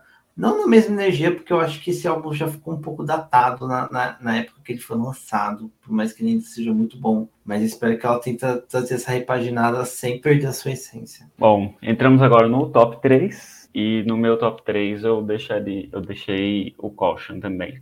Eu gosto muito dele. Acho que é um, uma, uma cara fresca para Mariah e é um álbum muito bem feito. Assim. É um comeback bem aproveitado. O meu terceiro eu acho que é um, eu acho que é a mais disparidade, né, no nosso top. É, né? Sem acho que é, né? é o momento que a gente tem, porque né, Roma colocou em nono lugar. Nono Nono eu coloquei em terceiro lugar o Music Box, porque eu acho que ele é um dos registros dessa primeira parte dos anos 90 da Mariah, antes do Butterfly, em que eu acho que ela é mais concisa na sua, na sua musicalidade mesmo, assim. Que os outros álbuns tentavam trazer algo meio dance, meio balada e ficava meio perdido na personalidade. E eu acho que Music Box, por mais que ele seja um álbum só de baladas, ele pelo menos ele abraça isso e vai, sabe? E lança os maiores hinos dela dentro desse álbum. Então, por mais que a Mariah odeie, que os fãs odeiem, que a Roma odeie, que a crítica odeie. Eu estou aqui enaltecendo e só minha opinião importa. É, eu acho que eu ainda vou chamar o Samu para você mesmo. é, bom, em segundo Podia ser lugar... o Charme Bracelet. É, então. Em terceiro lugar, então. Não, pelo menos não é, males o menor. É, em segundo lugar, eu coloquei o Emancipation of Mimi. Eu confesso que o meu segundo e primeiro lugar eu pensei bastante em como colocar, porque o Emancipation tem uma memória afetiva muito grande para mim. Eu acho que a gente pode até casar, porque eu acho que ficou meio óbvio que o nosso top 2 é, é esse, né? Exato. Pô, a, o meu motivo de colocar o Emancipation em segundo e o Butterfly em primeiro foi que o Emancipation tem uma, memórias afetivas muito boas para mim, mas nessa minha fase de agora, que eu estou agora, eu gostei muito mais de ter ouvido o Butterfly. E aí eu acabei deixando ele em primeiro. É, então, é, é a mesma coisa que eu disse, assim, quando eu falei da gente já casar esses dois, é porque é isso. Para mim, os dois são primeiros lugares. Porque Exato. pra mim, eu não consigo separar muito qual é o pior, qual é o melhor nesse, nesse quesito. No meu caso, eu coloquei o Butterfly em segundo e o Emancipation em primeiro por conta da nostalgia, e eu sigo a nostalgia mesmo. Eu acho que o Emancipation ele marcou muito a minha infância, então eu acabei colocando ele em primeiro, mais por conta disso, mas eu acho que o Butterfly também tá no mesmo páreo, assim. É, então os dois dividem, é aquela famosa oh, oh. cena, aquela famosa cena em que partem a coroa no meio, assim, Sim. e dá um pedacinho para cada uma. Porque então, é o primeiro isso. lugar vai para o Emancipation of Butterfly. Poderia ser o título de álbum dela, hein? Eu não duvidaria, não. Ai, Emancipation of Butterfly. Enfim, pessoal, é, é isso, né? A gente finaliza aqui o nosso, nosso especial, né? Foi um especial, né? Porque só tô vendo a duração desse episódio aqui vai ficar longo. Talvez possa ser um dos mais longos episódios do. Se você do chegou até aqui, parabéns. Parabéns, você é guerreira. E é isso, gente. Espero que vocês tenham curtido aí a nossa aventura na, na vida da Off Mimi, né? A nossa anja imperfeita. É agora que eu tô pensando, será que esse Imperfect Angel veio por causa do, do meme da Abby, que falou que dá um anjo pra ela? Será que tem, tem alguma coisa a ver com isso? Vai saber, né? Aquelas Nunca saberemos. Mas é isso, pessoal. A nossa pauta acaba aqui, mas o episódio não acaba, porque a gente vai ficar internamente na sua cabeça. E agora iremos para o nosso último bloco, que é o nosso hinos do momento.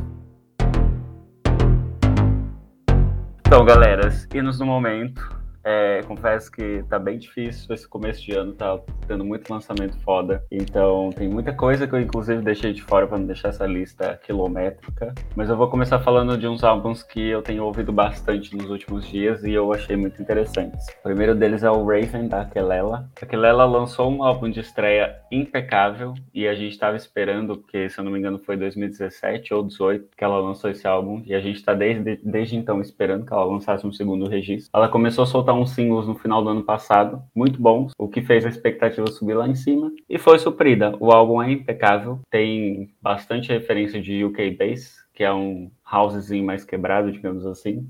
É uma delícia. Você que é viado e gosta de ter eletrônico, você vai amar esse álbum. E tem um clipe maravilhoso que ela lançou no Rio de Janeiro. Eu conheci a Canela por conta da Linda Quebrada, quando ela fez um remix. Sim, verdade. Ela gosta muito da música brasileira. Ela tá sempre tentando trabalhar com os artistas aqui. Inclusive, nesse álbum, ela tem produção da Bad System em algumas músicas. Perfeita também, né, Bad System. Então, tipo, eu conheci ela pela linha e, tipo, eu fui ouvir esse álbum e fiquei impactada principalmente pela capa, gente. Eu acho que já a capa desse álbum já tá no ranking Sim. De, tipo, melhores capas do ano.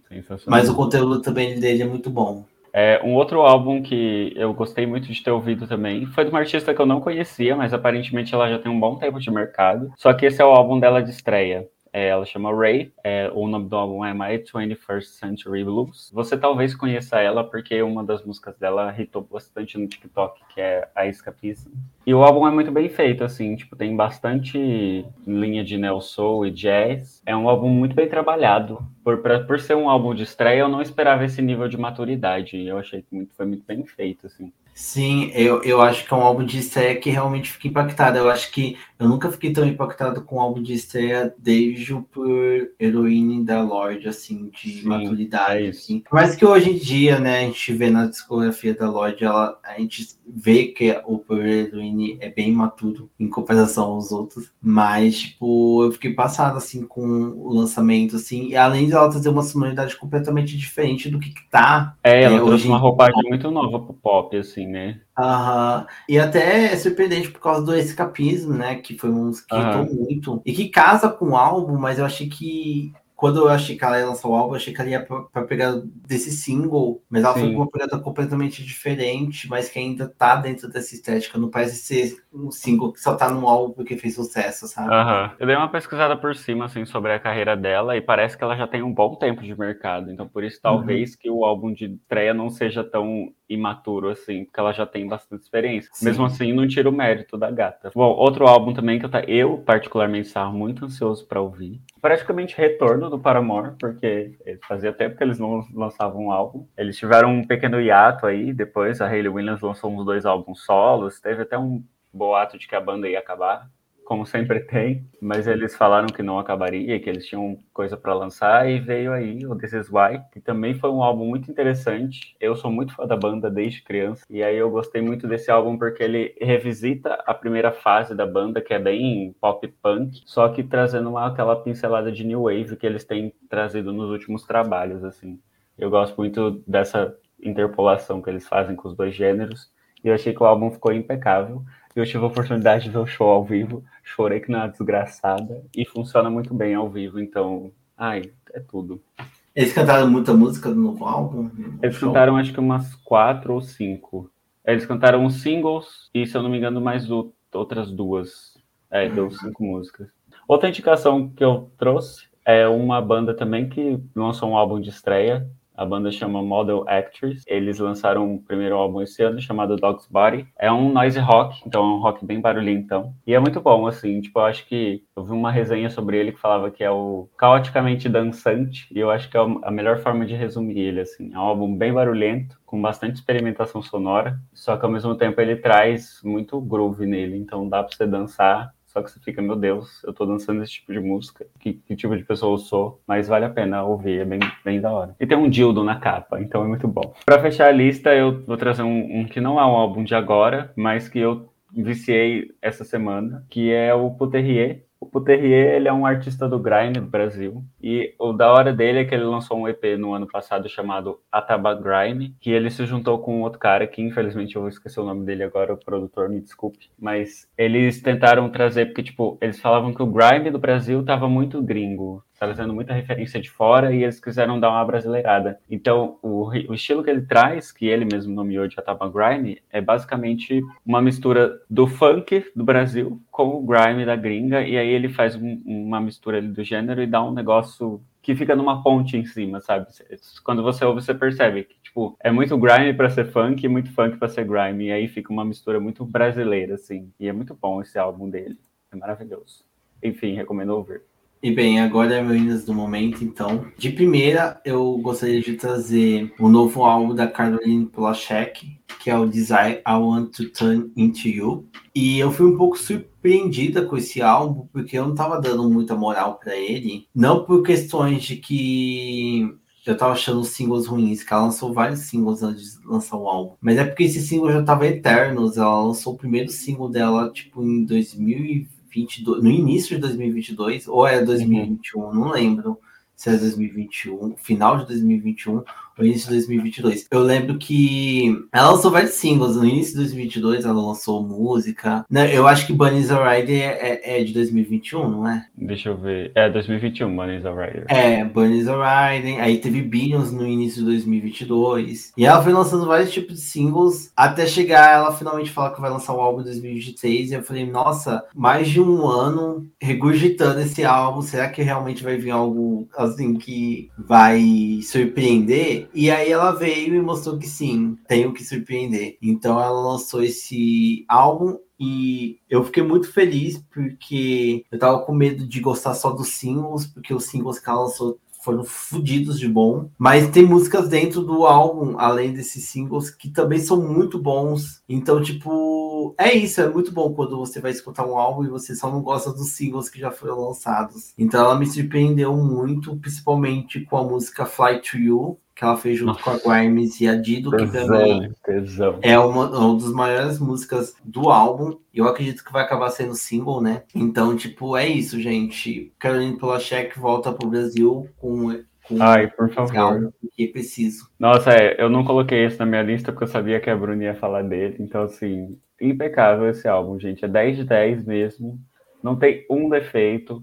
Eu adoro as autorreferências que ela faz, porque, tipo, cada música tem um trecho que depois é tocado na, na, na, outra música de uma forma diferente. Eu gosto muito de como ela, junto com o Daniel Harlow, que é o cara que ela trabalha junto produzindo, eles desenvolveram uma identidade muito única para ela no pop, assim. Dá pra nomear o que ela faz de hiperpop, só que ninguém faz hiperpop igual a ela, ninguém faz um pop igual a ela. E, tipo, você ouve a música, você automaticamente sabe que é a Caroline Polachek que tá uhum. fazendo. Enfim, obra do ano. Acho que vai ser difícil alguém lançar. Eu não posso pagar minha língua, espero que eu pague, porque eu gosto de, de disso, mas para mim é o álbum do ano já, independente do que acontecer. É, continuando aqui, é, meu, minha outra indicação é o álbum Let, Let, Her Burn, da Rebecca Black. E bem, Rebecca Black ela tem um, uma história de vida bem diferente, né? Quando a gente vai falar de artista pop, porque ela começou como um meme, quando o meme ainda nem era um meme, ainda nem tinha nome de meme. Quando ela hitou com a música Friday, né? Que ficava falando que sexta-feira vem depois de quinta-feira e depois vem sábado. a dar uma aula pra gente. Uhum. E, tipo, ela virou um mico, né? Internacional. Tipo, todo mundo começou a zoar ela. Mas ela conseguiu surfar. Eu acho que ela é um dos exemplos de conseguir surfar no viral. Ela participou de clipe da Katy Perry. Depois disso, ela começou a estudar um pouco a voz dela. Lançou alguns singles meio tímidos. E aí, depois, ela entrou no hyperpop, que foi uma das melhores coisas que ela fez musicalmente. E ela lançou um EP, né? Em 2020, se eu não me engano. Não É, lembro exatamente 20, 20 o ou ano. 21. Foi uma 20 ou coisa assim. 21, é, foi alguma coisa desse tipo. E ela lançou músicas muito interessantes, até ela lançar esse álbum de estreia, que é o Let Her Burn, e mostra muito a evolução dela conforme o tempo.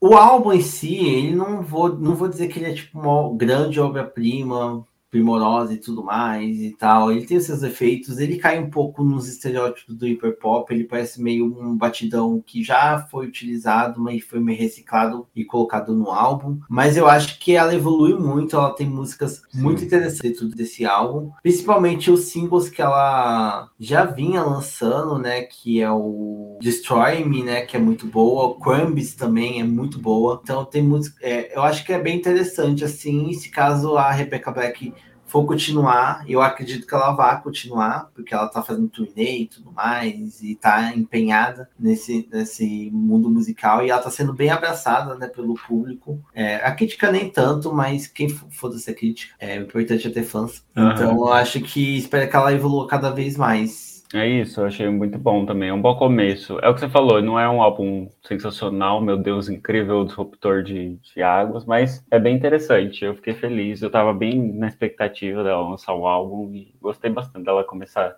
com esse trabalho. Por último, eu trouxe dois singles. O primeiro é Pearl, da Just War, que ela voltou. Ela voltou já com essa música, meio que já dizendo que ela vai lançar algo novo, que eu acredito que vai sair ainda esse ano. Não lembro se tem data, eu acho que tem data já, mas eu não lembro agora. E ela lançou essa música que eu curti muito. Traz aquela vibe que ela já vem trazendo no What's Your Pleasure, né? Que é aquela coisa meio dance, meio disco, meio música é, para você dançar bêbada com as suas pérolas dentro da- do quarto. E é isso, assim, o meu único medo, meu único receio é de acabar sendo um What's Your Pleasure parte 2, assim, Aham. só um pouquinho medo. Mas se bem trabalhado, né, essa estética do What's Your Pleasure parte 2, pode sair coisa boa, porque o What's Your Pleasure é um álbum do caralho, né? Exato. Então, não sendo uma coisa meio repetitiva, meio tipo, aí estou reciclando porque fez sucesso e eu vou continuar nisso, é, pode dar bom, né? É, a Jessie Ware, na real, é, tipo, tem pou- pouca gente conhece a carreira dela completa, né? Porque as pessoas con- conheceram ela muito com o What's Your Pleasure, mas ela também tem essa pegada de cada álbum explorar uma sonoridade diferente. Acho que vai ser a primeira vez que ela lança dois álbuns consecutivos com sonoridade parecida. Uhum. Eu acho que é, eu não lembro, eu não sei se Free Yourself vai entrar nessa nesse álbum, vai que eu acabei de ver. Aliás, só para trazer informação, o álbum tá para lançamento no dia 28 de abril desse mês. Então, tá pouco mais de um mês do lançamento dele. Ó, o próximo, próximo Minardi podemos estar falando do É. álbum Just War.